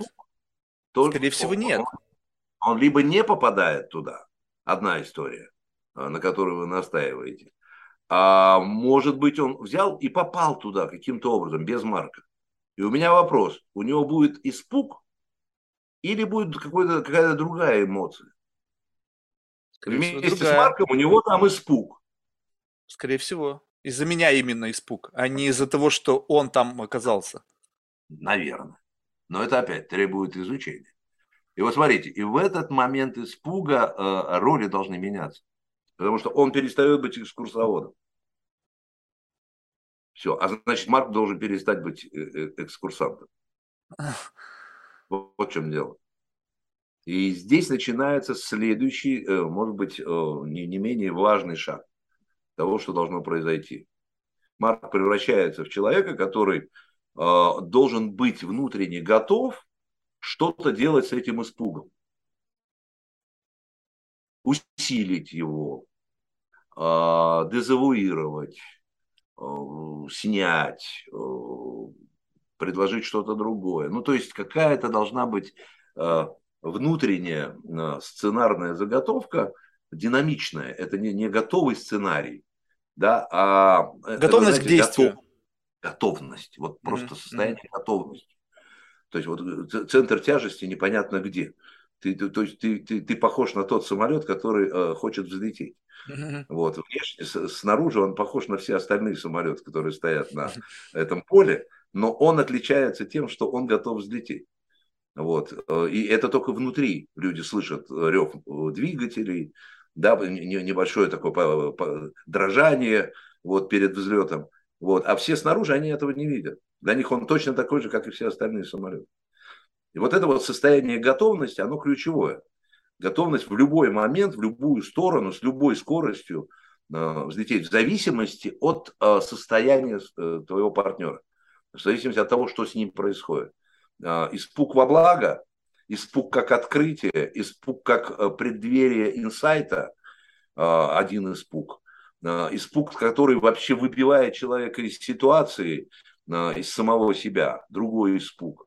И поэтому здесь очень важно, что раз, раз испуг – значит, э, это не тревожность, а страх. Значит, есть предмет этого э, испуга. Есть предмет, э, по, по, по поводу которого, ну, который выступает как причина испуга, понимаете? Вот в чем дело. И тогда вы нащупали очень важную вещь. Потому что у него, у этого персонажа, была тревожность, но он не знал откуда. Он не знал причины. И сейчас он нащупал эту причину. Вы говорите, о, класс, мы вот как раз попали куда надо. Смотри, вот она причина. Давай ее рассмотрим. Давай рассмотрим ее, в конце концов. Я готов быть твоими глазами. Хочешь? Могу привлечь еще каких-нибудь людей в нашем э, там, воображении. Давай рассмотрим внимательно, что, что за этим. И тогда для него это становится э, ну, каким-то продуктивным проживанием э, самой, самой этой истории, понимаете? Он вдруг обнаружил, и теперь есть что с этим делать. Вот это, вот, это то, что вы сделали, это как раз-таки вот именно классный инструмент. То есть, по сути, вы сейчас показали. То есть, это было какой-то некий эксайт. То есть, вы своим видом показали, что на самом деле это классно. Ну, то есть, как бы, то есть, неважно, какие у меня были мысли, но вот ваша экспрессия, она позволила, как бы, без относительно того, что я в это думал, какой это был испуг, я там, я не знал, как, возможно, сами люди не знают, каков это испуг. У меня просто был вопрос такой, как мне распознать, что это за испуг. В данном случае, то, что вы сделали, вы для меня определили, что у меня был за испуг. То есть за меня дали мне просто достаточно, достаточно сильный бы импульс, который позволил мне забыть все варианты, какие, какого испуга это было, и пойти путем, предложенный вами. Так это можно интерпретировать? То есть а, вы не ну, пытались ну, угадать, что мой за испуг, вы просто сделали за счет вот этого повышения голоса, улыбки, какого-то такого доброжелательного пови... Э, ну, чувства. Взяли и как бы сделали как бы лейблинг. Это вот такой испуг, и давай будем общаться на эту тему. Ну, здесь э, эмоционально, да, действительно, если уж уходить в, те, в технические какие-то там э, детали, Э, то тебя самого должно это интересовать. тебя. Я, я в данном случае, мне, мне самому стало интересно. Я представил себе человека, который вот дошел, а с такими э, ситуациями довольно часто я сталкиваюсь в разных контекстах. Uh-huh. Вот. И э, если вдруг э, я вижу вот это вот состояние страха, то для меня важно, э, важно всем своим э, видом, э, своим состоянием показать, что это кайф. Это, редкое, это, это редкий случай мы всегда избегаем. У нас а, вот эти вот локаторы настроены так, чтобы за километр обойти вот это, вот, вот это. Но обходя это, оно остается в твоем э, подсознании как что-то, ну там, если не кровоточащее, но по крайней Невидимая мере. Невидимая гравитация какая-то, которая влияет на все. Да, она влияет, и ты ничего не можешь с этим поделать. А ты тут вдруг подошел близко и увидел эту яму. Ну подожди, давай, давай рассмотрим ее. Подожди, это же это кайф, то, что мы сейчас с тобой дошли до этой ямы, это же, давай рассмотрим ее края, давай посмотрим там внутрь, что там внутри, вода, песок, что там такое. И, и, и вот это становится, это точно так же, как э, с э, аэрофобиями. Я обратил внимание, не было у меня никаких э, психотерапевтических э, задач и подготовки, но был случай просто такой конкретный совершенно, Э, с футболистами, когда нужно было... Я вдруг понял, что они боятся летать самолетами. А я про это ничего не знаю. Я попросил коллег быстренько мне э, подготовить какое-нибудь там сообщение по этому поводу для меня. Для меня. Я, я, я когда начал просматривать все эти истории, я понял, что, ага, слушай, так надо приблизиться наоборот. Вот, и когда мы уже возвращались, э, я, я ребятам рассказал, что надо делать. Вот, они походили по салону, и, но самое интересное для меня было, когда мы уже подлетали к городу, и вдруг они сидят, впервые э, смотрят в иллюминаторы, впервые, и узнают места какие-то там города, где они там живут, что-то делают, там встречаются и так далее. То есть они привязали вот, вот, вот то, что там, в этом страшной этой бездне, которой они боялись все время, что там находится то, что им нравится, то, к чему они вообще стремятся. И вот эта вот связка, она как раз и позволила им, все, нет, нет никаких проблем, да. Открываем иллюминаторы, все, смотрим туда, в этот мир. Он, он другой, он другой, но там есть то, что я знаю, там есть то, что я люблю. И, и вот эта же способность э, психики э, перейти из этого. А как только я перешел, у меня ушел э, страх. Но если бы я этого не осознал, он бы все время присутствовал как некая тревога.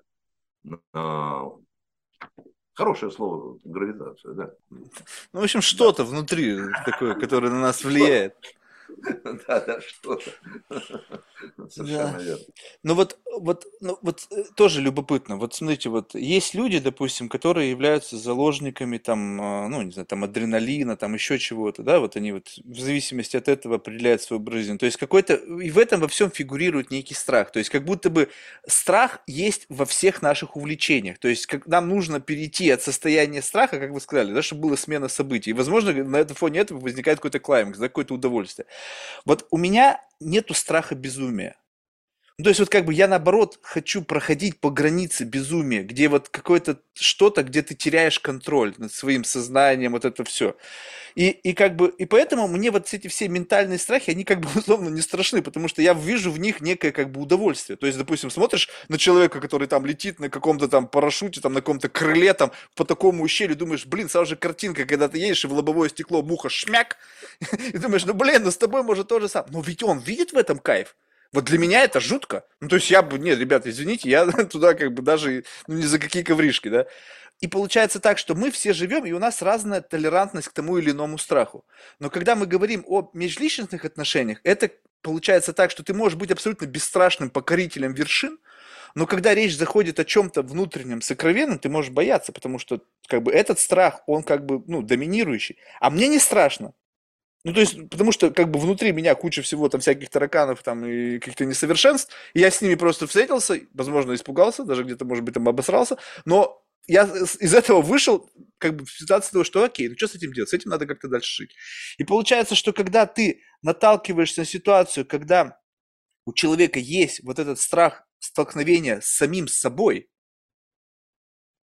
то ну вот как бы не всегда получается вот как бы ну, как бы нивелировать этот страх, либо превратить этот страх в любопытство. То есть тот пример с иллюминаторами, Блин, ну там, скорее всего, была какая-то предыстория. Там были гибели, там э, разбивались там спортсмены на самолетах. Скорее всего, это такой коллективный вброс э, информации, который как-то разошелся. На кого-то это сильнее легло, на кого-то слабее. А вот персональный страх, страх самого себя, страх внутренних открытий, это же, ну, как бы, ну, вряд ли связано с какими-то внешними ивентами. Это, скорее всего, такая внутренняя история. И вот как это преодолеть, я даже, честно скажу... Где, где, где, где граница, э, Марк? Постоянно, постоянные, не знаю, постоянные дискуссии, внешние, внутренние, где у нас внешние, где у нас внутренние. Давайте посмотрим просто на сам страх, э, в чем, в чем функциональное, я не знаю, назначение э, вот этого состояния, состояния страха. Это же, если мы посмотрим, ну, как бы так, филогенетически, да, посмотрим эволюционно, то, в общем, страх – это э, предвестник чего-то, что может помешать вот этому э, выживанию, выживанию там, особи, выживанию рода. Да, вот, ну, только, только в этом э, как бы предназначение, будем говорить, этого состояния. Без страха невозможно выжить. Вот так я скажу. Невозможно выжить персонажу или э, там, виду. Невозможно. Вот если мы из этого исходим, то э, мы видим одну сторону э, этой механики. Да? То есть страх есть индикатор того, что может быть плохо. Страх есть индикатор того, что нужно обойти. Страх есть индикатор, ну, обязательно, раз индикатор, то значит я должен на это обращать внимание, я должен это видеть. Теперь смотрим э, по поводу внутреннего.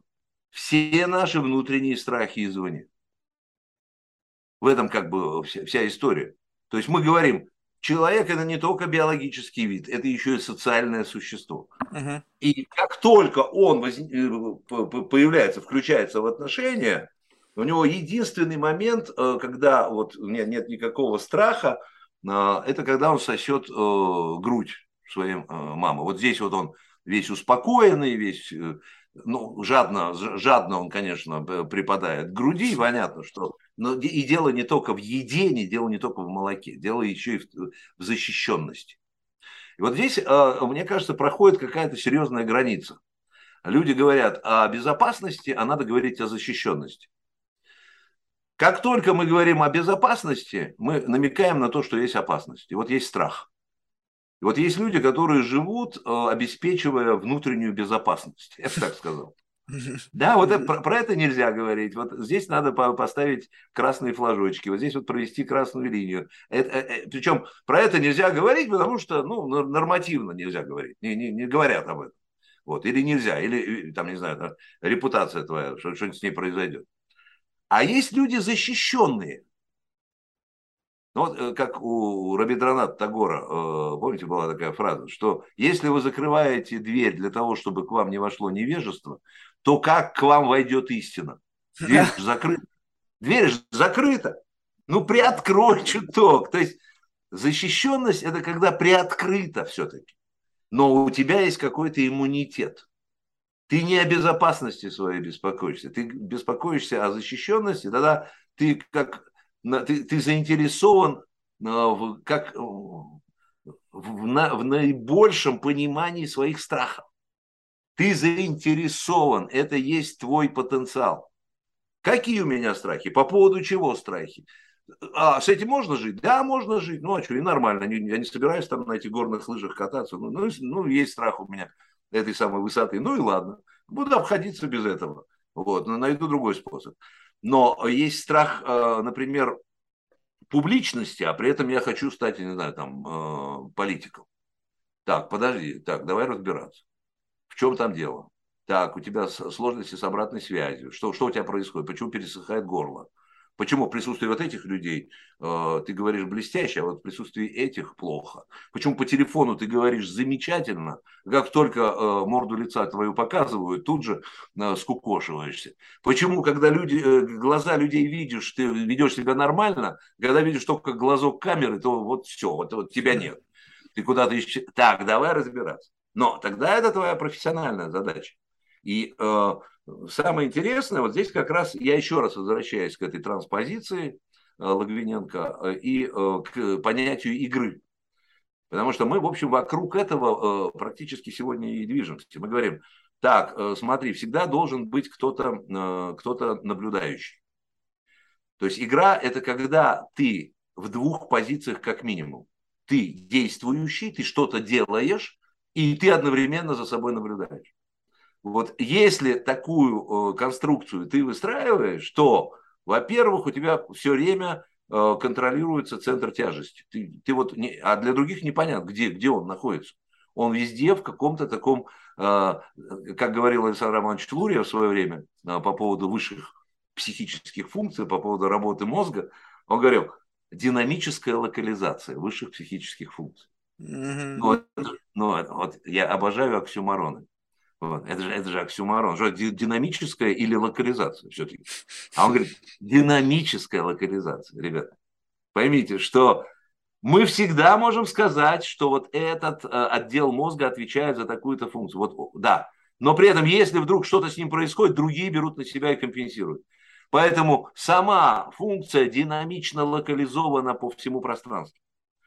И тогда, если у меня всего э, одна идея и всего одно место функциональное, то я, конечно, ну, это не просто страх, это ужас.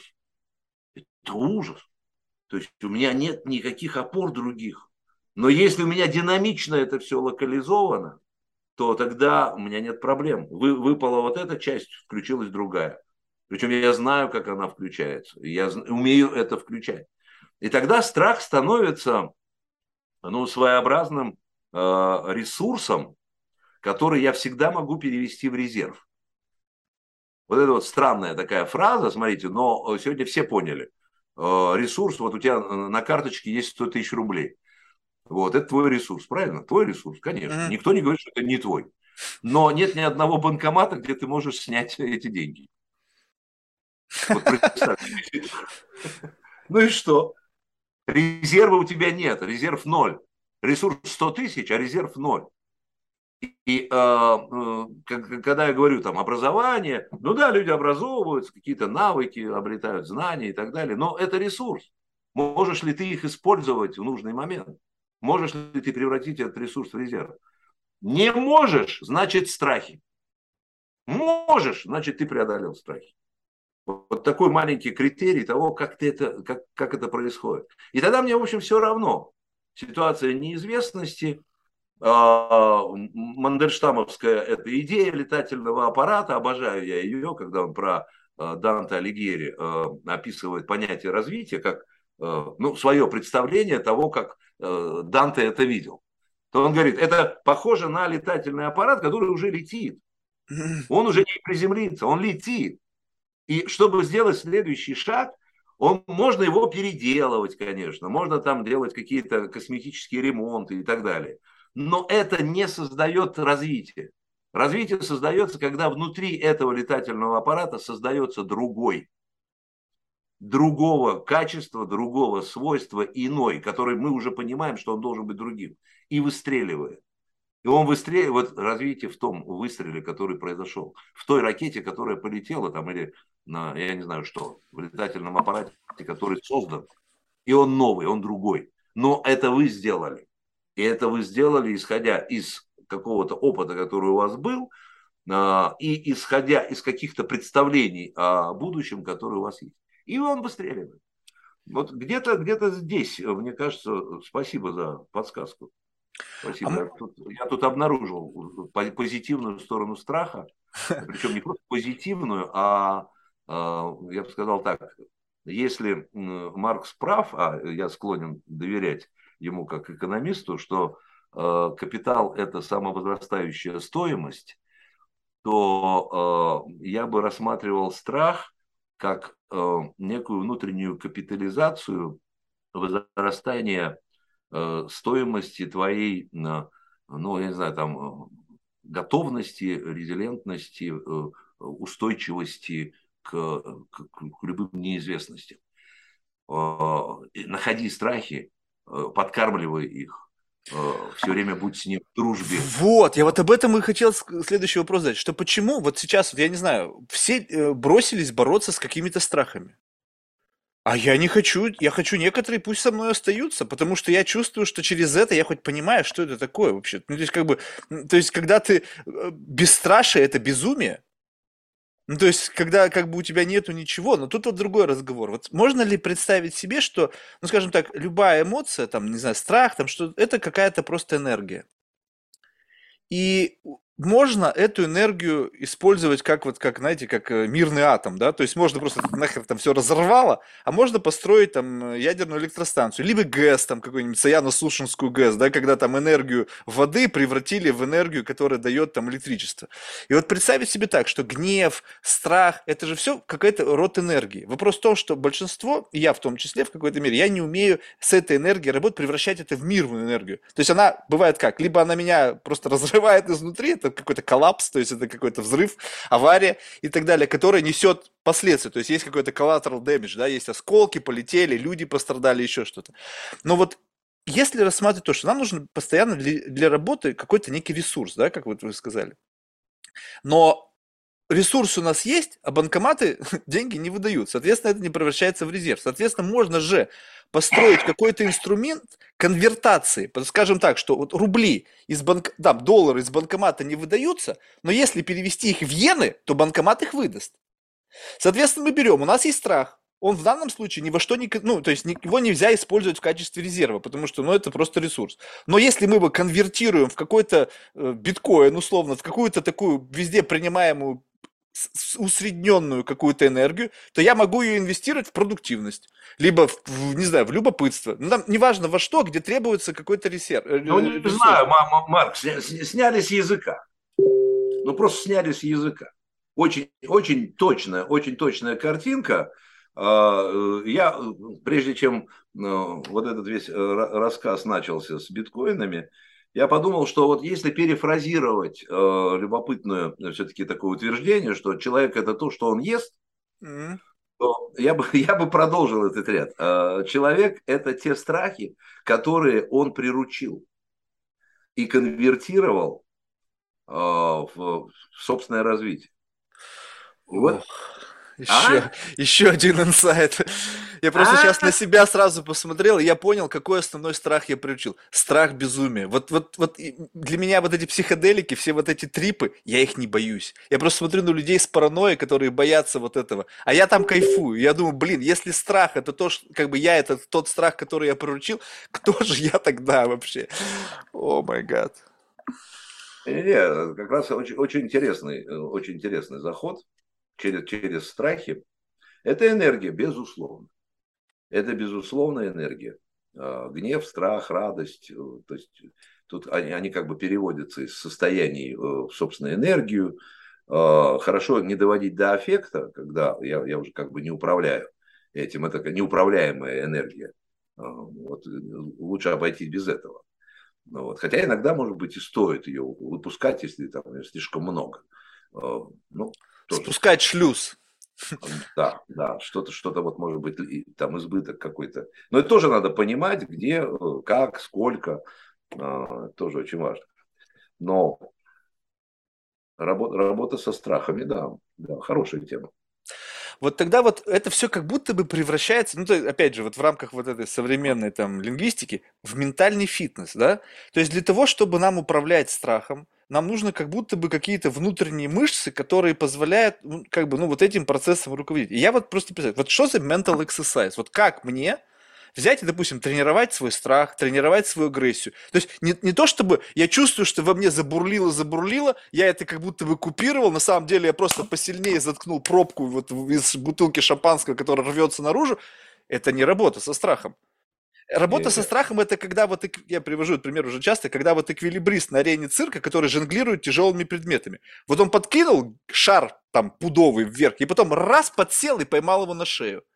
Он же ему шею не проломил, и он как бы поймал его, то есть он сделал ровно то, ну для чего как бы он как бы на сцене есть. И вот работа со страхом, мне кажется, это вот какое-то вот такое как бы умение вот этой материи как бы вот управлять, ну, но, но не давая ей себя сломать. И как вот эту мышцу-то прокачать? То есть вот что за вот, как бы упражнение, допустим, даже для контроля агрессии? То есть есть же там программа управления гневом. Что? Вот какой-то праведный гнев, неправедный гнев, там еще что-то. Но вот какая-то как будто бы мышца-то там прокачивается все равно.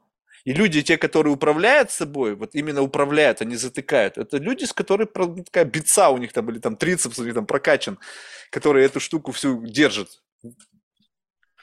Ну, уже мы упоминали тех, кто э, пытается через адреналин это сделать. То есть э, первый путь, э, как бы такой самый очевидный, ну, кроме того, который мы закрываем глаза и пытаемся заткнуть эту бутылку вот, с, но там все равно джина никакого нет, понимаете, там все равно шампан, шампанское. Вот. Я вспоминаю анекдот, который мне понравился в начале 90-х.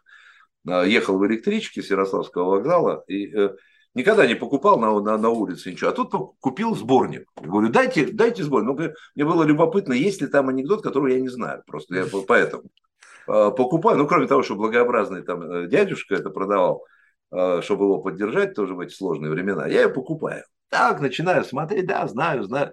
И тут попадаю на анекдот, который, которого не знал. И, и понял, что для этого я, собственно, эту брошюру и купил. Куда она делась, я не знаю, но анекдот остался. По поводу того, как человек э, в пустыне, уже не первый там час или день, жара жуткая, не, непонятно ничего, куда двигаться. Короче, э, жажда мучит, впереди что-то блеснуло. И он как-то последними усилиями, значит, воли э, двинулся туда, вдруг видит бутылка, думает, ну, наверное, вода, открывает, а там джин. Что изволите, мой повелитель? Говорит, слушай, домой хочу. Тот говорит, ну пойдем. Он говорит, нет, ты меня не понял, я очень хочу домой. Тот смотрит и говорит, ну тогда побежим. Вот это удивительная штука для начала 90-х, это было просто ну, ключ, ключ к происходящему. Все, чудо, чудо в этом и состоит, что ты идешь, несмотря ни на что. А если очень хочешь, то ты бежишь. Вот и все. Какие тут страхи, о чем тут, о чем тут может идти речь, не, совершенно непонятно. У тебя есть э, 4 С, которые должны работать. Первое, целеопределенность, ты знаешь, куда ты движешься, что ты хочешь. Вторая цель, целенаправленность. Ты видишь вот этот объект, и, и, и куда бы тебя не уводила там волна на барханов, ты все равно идешь вот туда, ты все равно туда возвращаешься. Это как хождение по болоту. А, прямо нельзя пройти. Потому что кочки так выстроены, что прямо не пройдешь. Но это же не означает, что я, уйдя влево по этим кочкам, не вижу, куда я должен прийти, где я должен повернуть вправо. Я все равно туда иду. Целенаправленность – железная штука. Целеустремленность. Обожаю э, вот эту э, третью С. Целеустремленность. Как нас учил э, Рене Декарт? Когита эрго сум. То есть мысли, следовательно, существуют. То есть когнитивная сторона, мои, мои размышления отличают меня от всех остальных существ, как человек. И сенсуалисты английские с Юмом Беркли в голове, они говорят через век э, после Декарта, говорят, не-не-не, у нас и собаки, вон, смотри, разумные какие все, это мысли, ну что это, не-не-не. Человек отличается тем, что он умеет чувствовать. Он чувствует по-другому, понимаешь? Никто же не пишет стихи, никакой нет этой любовной лирики, вообще вот этого отношения к... Вот мои сенсорные каналы, они совершенно другие, поэтому мы чувствуем, что это существует. Но еще через век приходят немцы и говорят устами Фихта, ничего подобного, ребят, и разум, и разум там можно обнаружить, и чувство можно обнаружить. Человек отличается тем, что мне трудно, следовательно, я существую. Вот она, фихтовская, э, ну, максима, э, которая позволяет понять, вот чем человек отличается. Но он может сам создавать себе трудности. Поэтому целеустремленность – это отношение к трудностям, отношение к препятствиям.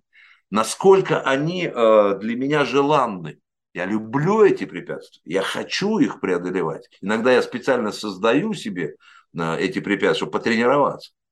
А, а для чего? Вот это и это не адреналин. Нет, это работа с возможными страхами и с преодолением самого себя. Что страхи-то во мне. Значит, преодолеть мне надо самого себя. Ну и четвертое, э, целесообразность, э, как, как в Новосибирске говорят, сколько пива, столько песен. То есть надо всегда соотносить значит, усилия по достижению цели с затратами на это. Где у меня ресурс, где у меня резерв, как их уметь переводить одно в другое. И тогда вроде получается, вот если эту картинку посмотреть, так, 4C я выстраиваю, ага, но остается одна штука до этого, э, большая тайна. А субъект ли я? Они, эти 4С, работают только в том случае, если я субъект. То есть я понимаю, что я есть причина своих э, страхов, э, своих действий, своих поступков. Э, я как бы способен, как это, responsibility, если разбить на две части, response и ability. То есть я способен соответствовать угу. грубо говоря. Вот если я способен это делать, да просят меня филологи э, английского языка, вот, за такое препарирование. Ну, я с самого начала сказал, что я психолог, поэтому вот, вы меня извините. Понимаете, то тогда вот это вот, что значит соответствовать? То есть чему соответствовать? Мы выяснили, э, соответствовать контексту соответствовать культурным рамкам, соответствовать самому себе, а, своим представлениям о самом себе. Я это не смогу сделать, если не, э, не подружусь да, или не приручу свои страхи. Не получится. Всегда будет вот эта гравитация, а, будет всегда вот это бессознательное напряжение, с которым я не буду ничего, э, я не буду знать, что делать, потому что я не знаю, что это. Нельзя ничего делать с тем, чего ты не знаешь. Вот, э, поэтому познание этого одна из ключевых вещей. Да, но вот тут любопытно, вы сказали, вот все начинается, очень классная модель, она такая очень рациональная. То есть я люблю рациональные вещи, но вообще совершенно вне вашей модели живу. Начинается все с того, что у меня проблема с определением цели. Вот я просто никогда не знаю, моя ли это цель. То есть я смотрю на что-то, и это как будто бы манит, да, то есть как бы это можно взять и поставить вроде этого маяка, которым ты будешь двигаться через эти терни, звезды, вот к некой какой-то там звезде. Но с другой стороны, как я могу быть уверен в том, что это цель моя? в то, что ее меня не вгрузили, ни контекст чужой, ни там воспитание, ни еще что-то, что как бы я движусь под воздействием, как бы я сам эту цель формировал, исходя из тех критериев, которые моими даже не являются. То есть декомпозиция цели, когда доходит, то есть ты можешь ну, до бесконечности ее декомпозировать, в какой-то момент понимаешь, так, слушайте, ну вот я вот вижу, как, как один из вариантов, да, вот эта цель. Но посмотреть на нее так, здесь влияние общества, здесь, возможно, желание родителей, здесь, там, не знаю, какая-то потребность, там, не знаю, в тщеславии, там, или еще что-то в какой-то, здесь, там, желание во власти. Ну, в общем, можно во всем этом найти. А что в этом я? И я как бы как-то запарился с этим, потому что у меня никогда не получалось достигать цели. И подумал, так, стоп. А если пожить как вот, как вот каждый шаг, как of faith, то есть у тебя нету цели, ты просто замахиваешь ногу, встаешь, и в момент, когда земля, нога касается земли, у тебя рендерится картинка, и ты понимаешь, окей, я здесь, что дальше? Следующий шаг. И как бы ты принимаешь решение прямо в моменте. Ты сталкиваешься с обстоятельствами, готов к любым обстоятельствам, потому что ты понимаешь, что раз у тебя нету плана, то может произойти все что угодно. Может в какашку встать, может в болото угодить, может в яму упасть. И дальше уже не, не хнычь. Ты знал, на что идешь. Если ты в яме, выбирайся, идешь дальше. И как бы вот я так стал жить, и мне кажется, что, не знаю, я, я пока не вижу, куда это приведет, но я доволен. Ну, два, два здесь, два момента откликаются. Первое, э, а, совершенно верно, это э, полная иллюзия, что цель – это э, некое описание конечного результата. Вот многие говорят, цель – это вот идеализированный э, там, способ схематизации, визуализации там, конечного результата, который когда-то будет. Это иллюзия, это большое лукавство. На самом деле цель – это то, о чем вы только что рассказали. Цель – это процесс, это не объект. Вот если понять цель как процесс, причем процесс чего? Соотнесение того, что ты сейчас делаешь, с тем, что ты хочешь. Но при этом вся ситуация все время меняется. Вот я как бы э, включаю эти радары, я, цель для меня это постоянная, ну как бы вот не знаю там э, плохо использовать эти э, милитаристские образы сейчас, но если э, увидеть вот эти вот э, ракеты, которые движутся, соотносясь с э, рельефом местности, вот, вот цель, это процесс. Mm. И в этом смысле это э, абсолютно точная э, формулировка, которая только что прозвучала. Вот я встал, я, понимаю, я где я? Где я? У Каспарова, когда спросили, на сколько ходов он там вперед мыслит, он сказал, что это фигня полная. Ребят, не, не важно, на сколько ты ходов мыслишь, главное понять, где ты находишься. Вот какая у тебя ситуация, самоопределение ключевая вещь. Где ты, кто ты, э, где у тебя ресурсы, где твои резервы. Вот что у тебя есть. Вот. И, и, но ты в этой ситуации, и ты действуешь в ней. Теперь, если говорить о цели как о неком устремлении, как о намерении, да, то тут очень тонкая вещь. А, иногда я советую а, людям проделать такой эксперимент. Не надо ничего планировать. Вот не планируйте ничего. Вот можете две недели ничего не планировать. Ну, все, все наши люди говорят все с удовольствием. Конечно, мы так и делаем. Ну, как бы, ну и хорошо, молодцы. Это точно. Блин, такое ощущение, что календарь это какая-то вещь, которую вообще не, не, изобрели. Я думаю, как так-то? У меня все в календаре. А люди говорят, так, вот мы сейчас дату с вами записи за, за, записали в календарь, но вы мне за день до этого позвоните и напомните. Я говорю, а нафига тогда календарь? Ведь в календаре же она есть. Если вам не нужен календарь, зачем?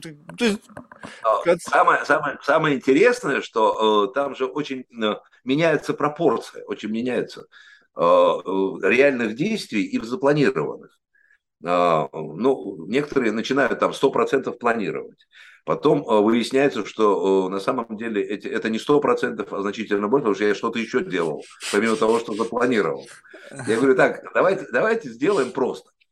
А, вот вы две недели а, в конце дня просто фиксируете, что вы делали. Что это было, сколько времени заняло, и вешаете на холодильник. Понедельник, вторник, и так две недели. После этого собираете эти штуки и смотрите. И определяете, в чем была ваша цель. я это делал, честно скажу, с неделю, с секундомером, даже на горшке сидел чтобы понять, да. куда уходит время. я обнаружил, что столько времени просто вылетает в никуда, что мне стало больно за, за свою жизнь. Вот это очень интересно посмотреть э, в это никуда.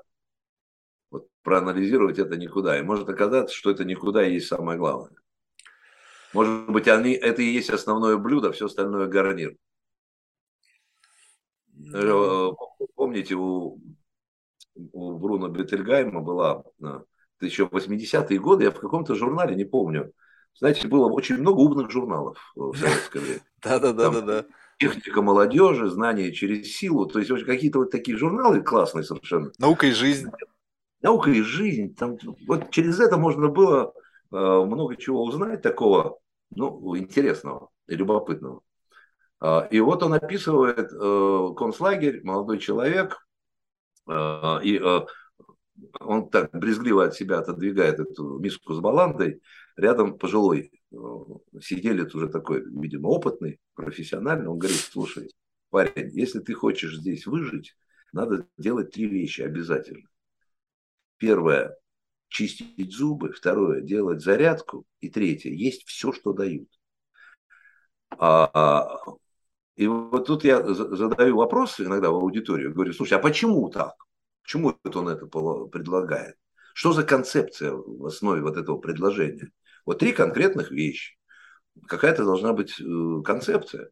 Ну, мне рассказывают про то, что физическое состояние должно быть хорошее. Ну, конечно, перед тем, как тебя в газовую камеру запустят, надо, чтобы ты был в хорошем физическом состоянии. Очень важный критерий. А как же, там же проверяют здоровье, видимо, да? Вот, и они начинают понимать, что нет, что-то не то, что-то какая-то другая история, какая-то другая на другой какой-то контекст здесь высвечивается. И когда он ответил на вопрос, а почему именно эти три вещи, э, ответ был потрясающий, на мой взгляд. Э, это именно те три вещи, которые здесь никто не заставляет делать. А, да. Я тогда говорю, подождите, а в чем тогда концепция этого э, пожилого человека, мудрого? А у меня говорят, ой, слушайте, тогда через несколько ходов рефлексивных люди приходят к тому, что, подождите, чтобы сохранить свою личность, индивидуальность, нужно делать то, что тебя никто не заставляет делать. Я говорю, так, Открываем ежедневники и пишем, что вы делаете в течение дня из того, что вас никто не заставляет делать. Вот где ваше это пространство вашей собственной свободы, собственного а, вот, этого, вот этой уникальности, где ваши инвестиции в собственную уникальность? Вот где? Давайте посмотрим. И у каждого будет свой какой-то реестр, у каждого будут свои какие-то особенности. И вот это самое интересное. Совсем не обязательно, что здесь есть какой-то готовый вариант. Вот надо обязательно делать то-то, то-то, то-то обязательно три раза в неделю в фитнес, э, по утрам бегать, э, по вечерам. Это еще нужно, чтобы эти люди подумали, потому что они думают, что то, что они делают, их никто не заставляет. На самом деле вот эта прослойка, такой некий опять невидимая сила тоже влияет. Надо заниматься фитнесом, надо есть здоровую еду. И ты как бы, я как бы делаю, меня никто не заставляет. На самом деле заставляют. То ли я камни э, ношу, то ли я храм строю. Это же известная притча.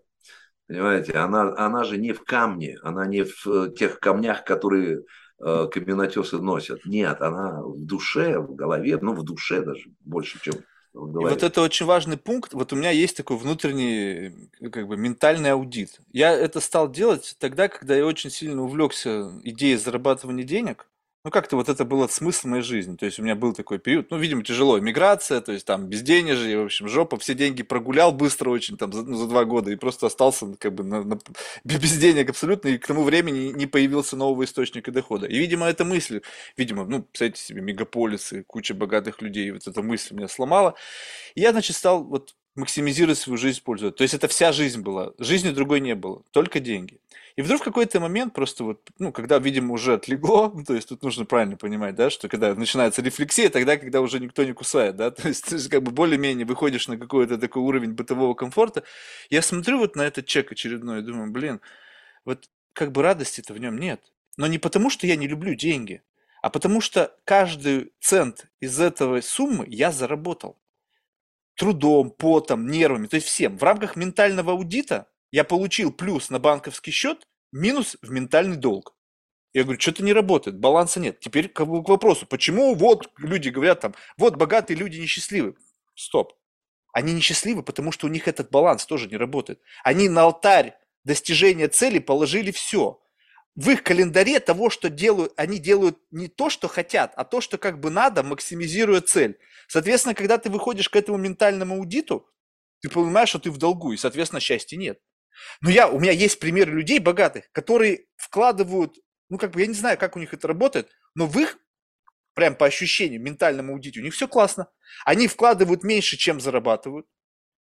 У них эм, эмоционального долга меньше, потому что они всегда счастливы, постоянно, ну, как бы, ну, может быть, это видимая часть, но уж я все-таки немножко копаюсь, да, как вы поняли. То есть меня просто так вот счастьем, брошенным мне в лицо, не обманешь. И я стал задумываться. И вот вы, мне, недавно у меня была беседа, я эту концепцию представил одному своему гостю, он говорит, слушай, объясни, как это работает. Я как-то задумался и сказал опять, вот я сам люблю, когда почему, почему, там 10 этажей, а сам такой, а ты знаешь, я это чувствую просто. И вот сейчас вы мне дали один из критериев. В этом ментальном аудите один из граф сверки – это вот то, сколько в твоем дне, из, ну, в часах того, что ты посвящаешь тому, что ты хочешь, и тебя никто не заставляет это делать. Вот если сейчас каждый себя оценил, и это там 5 минут, теперь вы понимаете, из чего состоит ваша жизнь. Из постоянного прессинга, давления и какого-то вынужденного действия, которое явно не вызывает удовлетворения от жизни. Потому что когда на тебя давят среда, обязательства, не знаю, там, э, ответственность, и ты в рамках этой ответственности какие-то действия судорожно начинаешь предпринимать, но это же не то же самое, что вот я сел ногу на ногу, забыл от в ходе времени взял какую-нибудь замечательную книгу или повезло, нашел какой-нибудь фильм и не думаю ни о чем, провел это время исключительно для себя. Не для того, чтобы потом пост написать. Вы знаете, я тут прочитал классную книгу, и вот там такая была классная мысль. И потом сижу и жду, сколько лайков это соберет. Да блин, ты опять не провел время для себя. Ты провел время для максимизации своего социального статуса через зарабатывание социальных очков. Да? Вот для себя.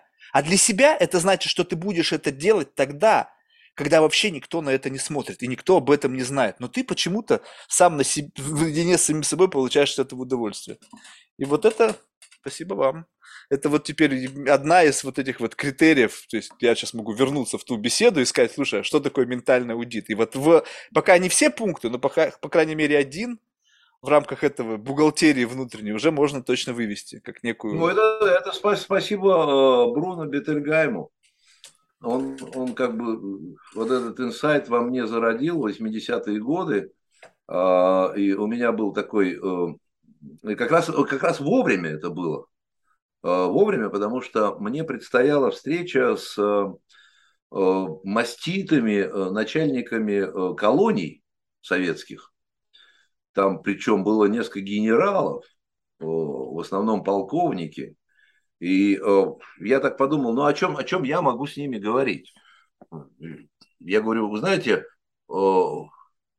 система, которую вы посвятили свою жизнь, вот я смотрю, тут послужной список у вас, вся жизнь ваша прошла в этой системе, называется пенитенциарная. Почему? Почему она называется пенитенциарная? Они говорят, ну как, потому что так называются. Как? Что вопросы задаете странные? Я говорю, ну, может быть, какое-то есть значение у этого слова пенитенция, там, я не знаю. А, давайте попробуем, вот как вы это понимаете? А я буду записывать на доске. Я взял мел и стал записывать. И вот у меня 30 э, названий. От каждого свое воспитание, перевоспитание, там, ограничения, вот, э, там, заключение, ну и так далее, и так далее. Я все это записал. Потом поворачиваюсь к ним э, в аудиторию, говорю, ну, я не знаю, обрадую я вас или огорчу. Вот честно, не знаю. Сейчас я в замешательстве небольшом, вы меня извините, но э, переводится это с латинского как э, раскаяние. Никто не назвал? Нет, конечно. Пауза. Пауза. Вот я люблю такие паузы. Вот когда вдруг я, я, я прям чувствую, как нейроны вот, вот, зашевелились, там начинается но, смена шаблона. Но, с огромной скоростью носятся просто, носятся. И тут один из э, генералов, э, сидевший впереди, поворачивается так в сторону аудитории и говорит, мужики, а что мы сделали для раскаяния? И начался, и началось занятие. Вот с этого момента все началось. И мы эти час двадцать, ну, там минут 15 ушло на вводную часть заполнения этого доски, Тогда еще не было а, мира, менти, всяких таких э, приспособлений, конечно. А, вот. И вот началось. И вот они, каждый стал делиться. Слушай, а ты видел раскаявшегося? Не, перевоспит... не перевоспитанного, не э, человека, который посыпает голову пеплом, а вот раз... а как выглядит вообще раскаяние? Угу. Как оно выглядит? что, что это есть вот в рамках нашего. Ну, мы, конечно, там соблюдаем все, все, всякую законность и так далее, но при этом как выглядит человек, раскаявшись? Что он я говорит? точно не видел. Я вот сейчас для себя свою жизнь беру, я ни разу не видел вот раскаяния. Не в кино, в жизни. Ну вот я, я советую э, посмотреть э, видеозаписи э, э, митрополита Антония Сурожского это совершенно удивительный человек. И как он рассказывает, как он... У него вот этот элемент, там совершенно потрясающий есть сюжет, когда он работал в Лондоне, жил в Лондоне, по-моему, возглавлял зарубежную православную церковь. В России, по-моему, он и не жил никогда. Он родился, и сразу его увезли. Но он всю жизнь провел вне пределов России. И э, был такой сюжет, э, сложный очень, и я часто его вспоминаю и привожу как пример. Э, сюжет был такой. Кто-то из э, террористов греческих э, был в, в тюрьме в лондонской, э, вот, а греки православные, и он попросил батюшку, попросили, значит, обратились к митрополиту Э, Антонию Сурожскому, он приехал, э, и вот пока он ехал, о чем он думал?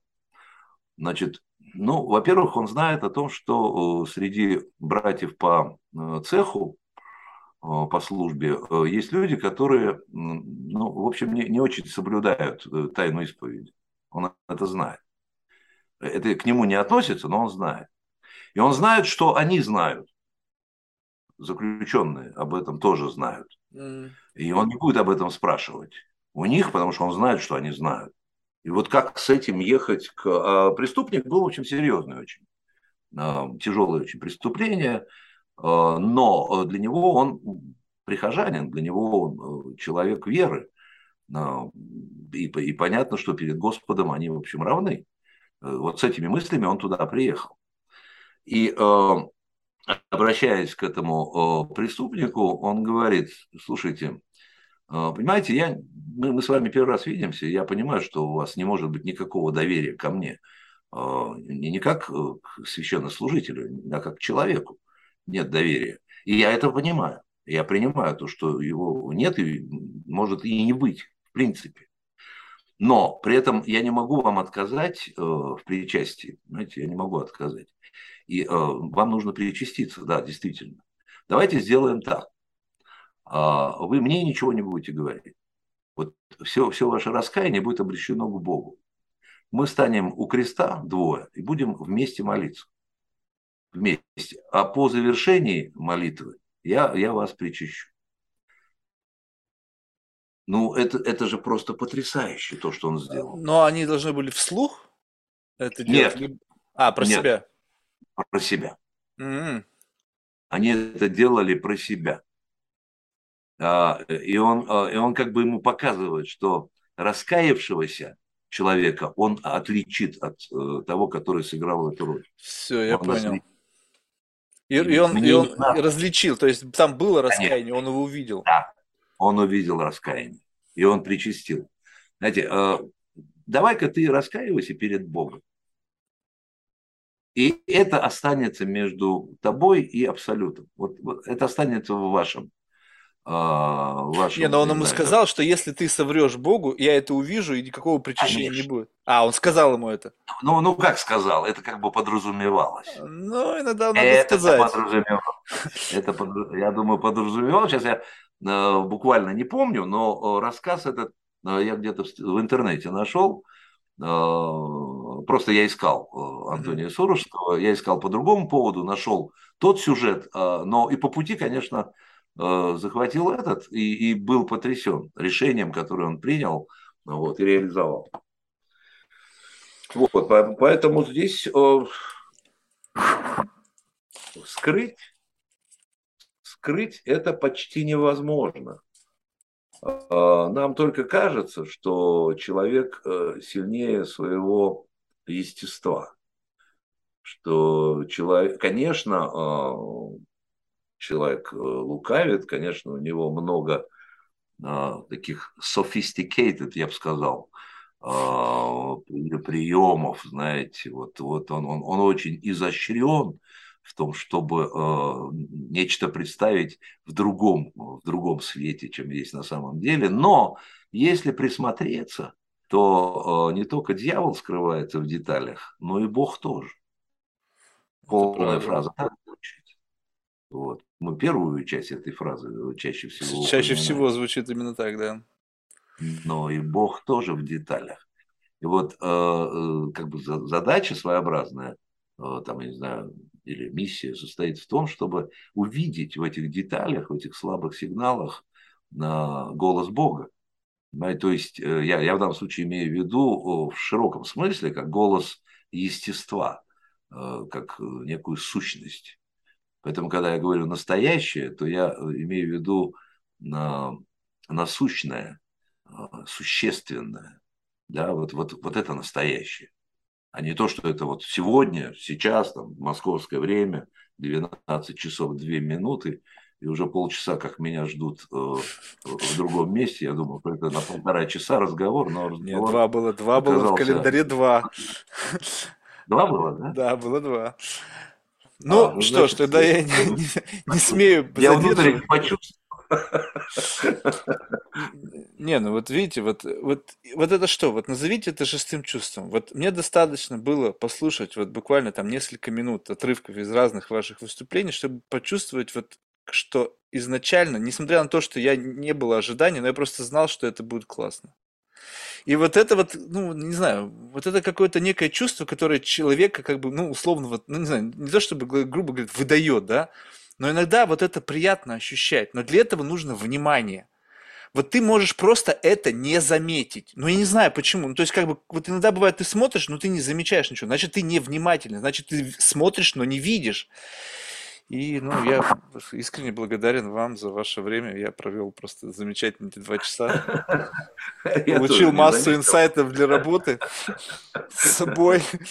Ну и попытаюсь обязательно многое из того, что мы с вами сейчас обсудили, имплементировать в беседах в будущих, посмотреть, как это работает. То есть и будьте готовы, будущие гости. То есть я буду это пробовать и тестить. И ошибки не, неизбежны. Тахир, большое спасибо. Замечательно. Буду, буду ждать обратной связи, как получилось. А, будет интересно. Мне, мне было интересно, а я, наверное, это, это послушаю еще, потому что не было возможности э, фиксировать. Я тут э, один инсайт зафиксировал письменно э, для себя, потому что ну, это, это, это сильно, это сильно. Работа со страхами именно в этом залоге, мне кажется. Ну, я не знаю, по крайней мере, я этого не, не встречал где-то в литературе или в каких-то э, рассуждениях э, умных людей. Вот, мне кажется, это здесь вот оно родилось, и здорово, что родилось. Знаете, в завершении мы всех наших гостей просим рекомендовать кого-нибудь в качестве потенциального гостя из числа людей, которых вы считаете интересным лично для себя и пока только из русскоязычной аудитории. Много могу. Ну, вот из тех, э, с кем советую в ближайшее время связаться – а, это, конечно, Борис Сергеевич Братусь, если его не было у вас. Mm-hmm. Психолог, мой друг, это фантастический, просто, просто фантастический человек. А, психолог смысловой, личностный, там называет себя православным психологом, но на самом деле человек, который о душе. Mm. О душе. Это такая, знаете, некое, некое такое продолжение Григория Сковороды, пусть он только на меня не обижается, если услышит. Но вот эта фраза Григория Сковороды о том, что а, а, душа делает траву травою, дерево деревом, а человека человеком. А без, без души трава – это сено, а дерево – это дрова, а человек – это труп. Знаете, вот найти, вот, вот найти, где, где, где вот эта самая душа, да, как она живет, по каким законам, вот это Борис Сергеевич э, Братусь, безусловно. Э, вторая, это московский угу. человек. На Санкт-Петербурге у меня потрясающий друг Виктор Михайлович Алахвердов, профессор Питерского университета. Экспериментальная психология сознания. Столько инсайтов я получил от него за там, год, годы нашей дружбы и всяких э, разных бесед. А, в основном у него на кухне э, в Санкт-Петербурге. Там самые большом, классные беседы происходят. На, на Большом проспекте, в его квартире, у него на кухне. Это, это конечно, фантастика. И э, семитомник, который вот он опубликовал к 75-летию своему, это чудо, просто чудо. Замечательный э, семитомник. А, вот про него с ним тоже можно обсуждать самые разные темы. Он любитель парадоксов. Вообще парадоксально мыслит, у него парадоксальные эксперименты а, удивительные просто. Вот, по крайней мере, ну, я, я понял, что Саша Осмолов уже бывал угу. в гостях. Вот, поэтому Сашу я могу еще раз порекомендовать. Саша никогда не бывает много. О, это точно. Но там был в беседе другой флейвор. Там было такое, знаете, просто вот по сравнению с тем, что вот у нас было, другая энергия была. Там просто было, я даже не могу это описать, но там было по-другому. То есть вот мне вот нравится вот разница вот этих волн. То есть вроде бы как бы мы об одном, но вот это вот, как вот эти вот э, чистота беседы, насколько она, то есть это вообще просто, я не знаю, сам, вот не знаю, я кайфую сейчас от, от, от того, что вот в моей жизни есть этот подкаст. Не безотносительно того, кто там слушает, кто там вообще наплевать по барабану. Вот, два часа безумно интересного общения, блин, ни с чем не сравнится. Ну вот, вот и еще может быть э, третий, это Дмитрий Алексеевич Леонтьев, я не знаю, бывал был он у вас был. или нет. Тоже замечательная был? беседа, да. Вот, вот еще вот этот э, человек. Я, я называю тех, ну, с кем кем не, не, не просто интересно, а э, с кем возможно инсайт. Супер. Ну, мало ли, если кто-то там всплывет, то всегда мы открыты для всех, потому что, как вы понимаете, мне нужно чем больше, тем лучше. Там 10 тысяч часов я для себя планку поставил, то есть это там как минимум 5 тысяч человек. То есть чем больше, тем лучше. Супер, удачи вам. Спасибо. Все, всего доброго. Удачи. На, на связи, на связи. Что будет беспокоить, то связывайтесь. Окей. Все, пока. Пока-пока.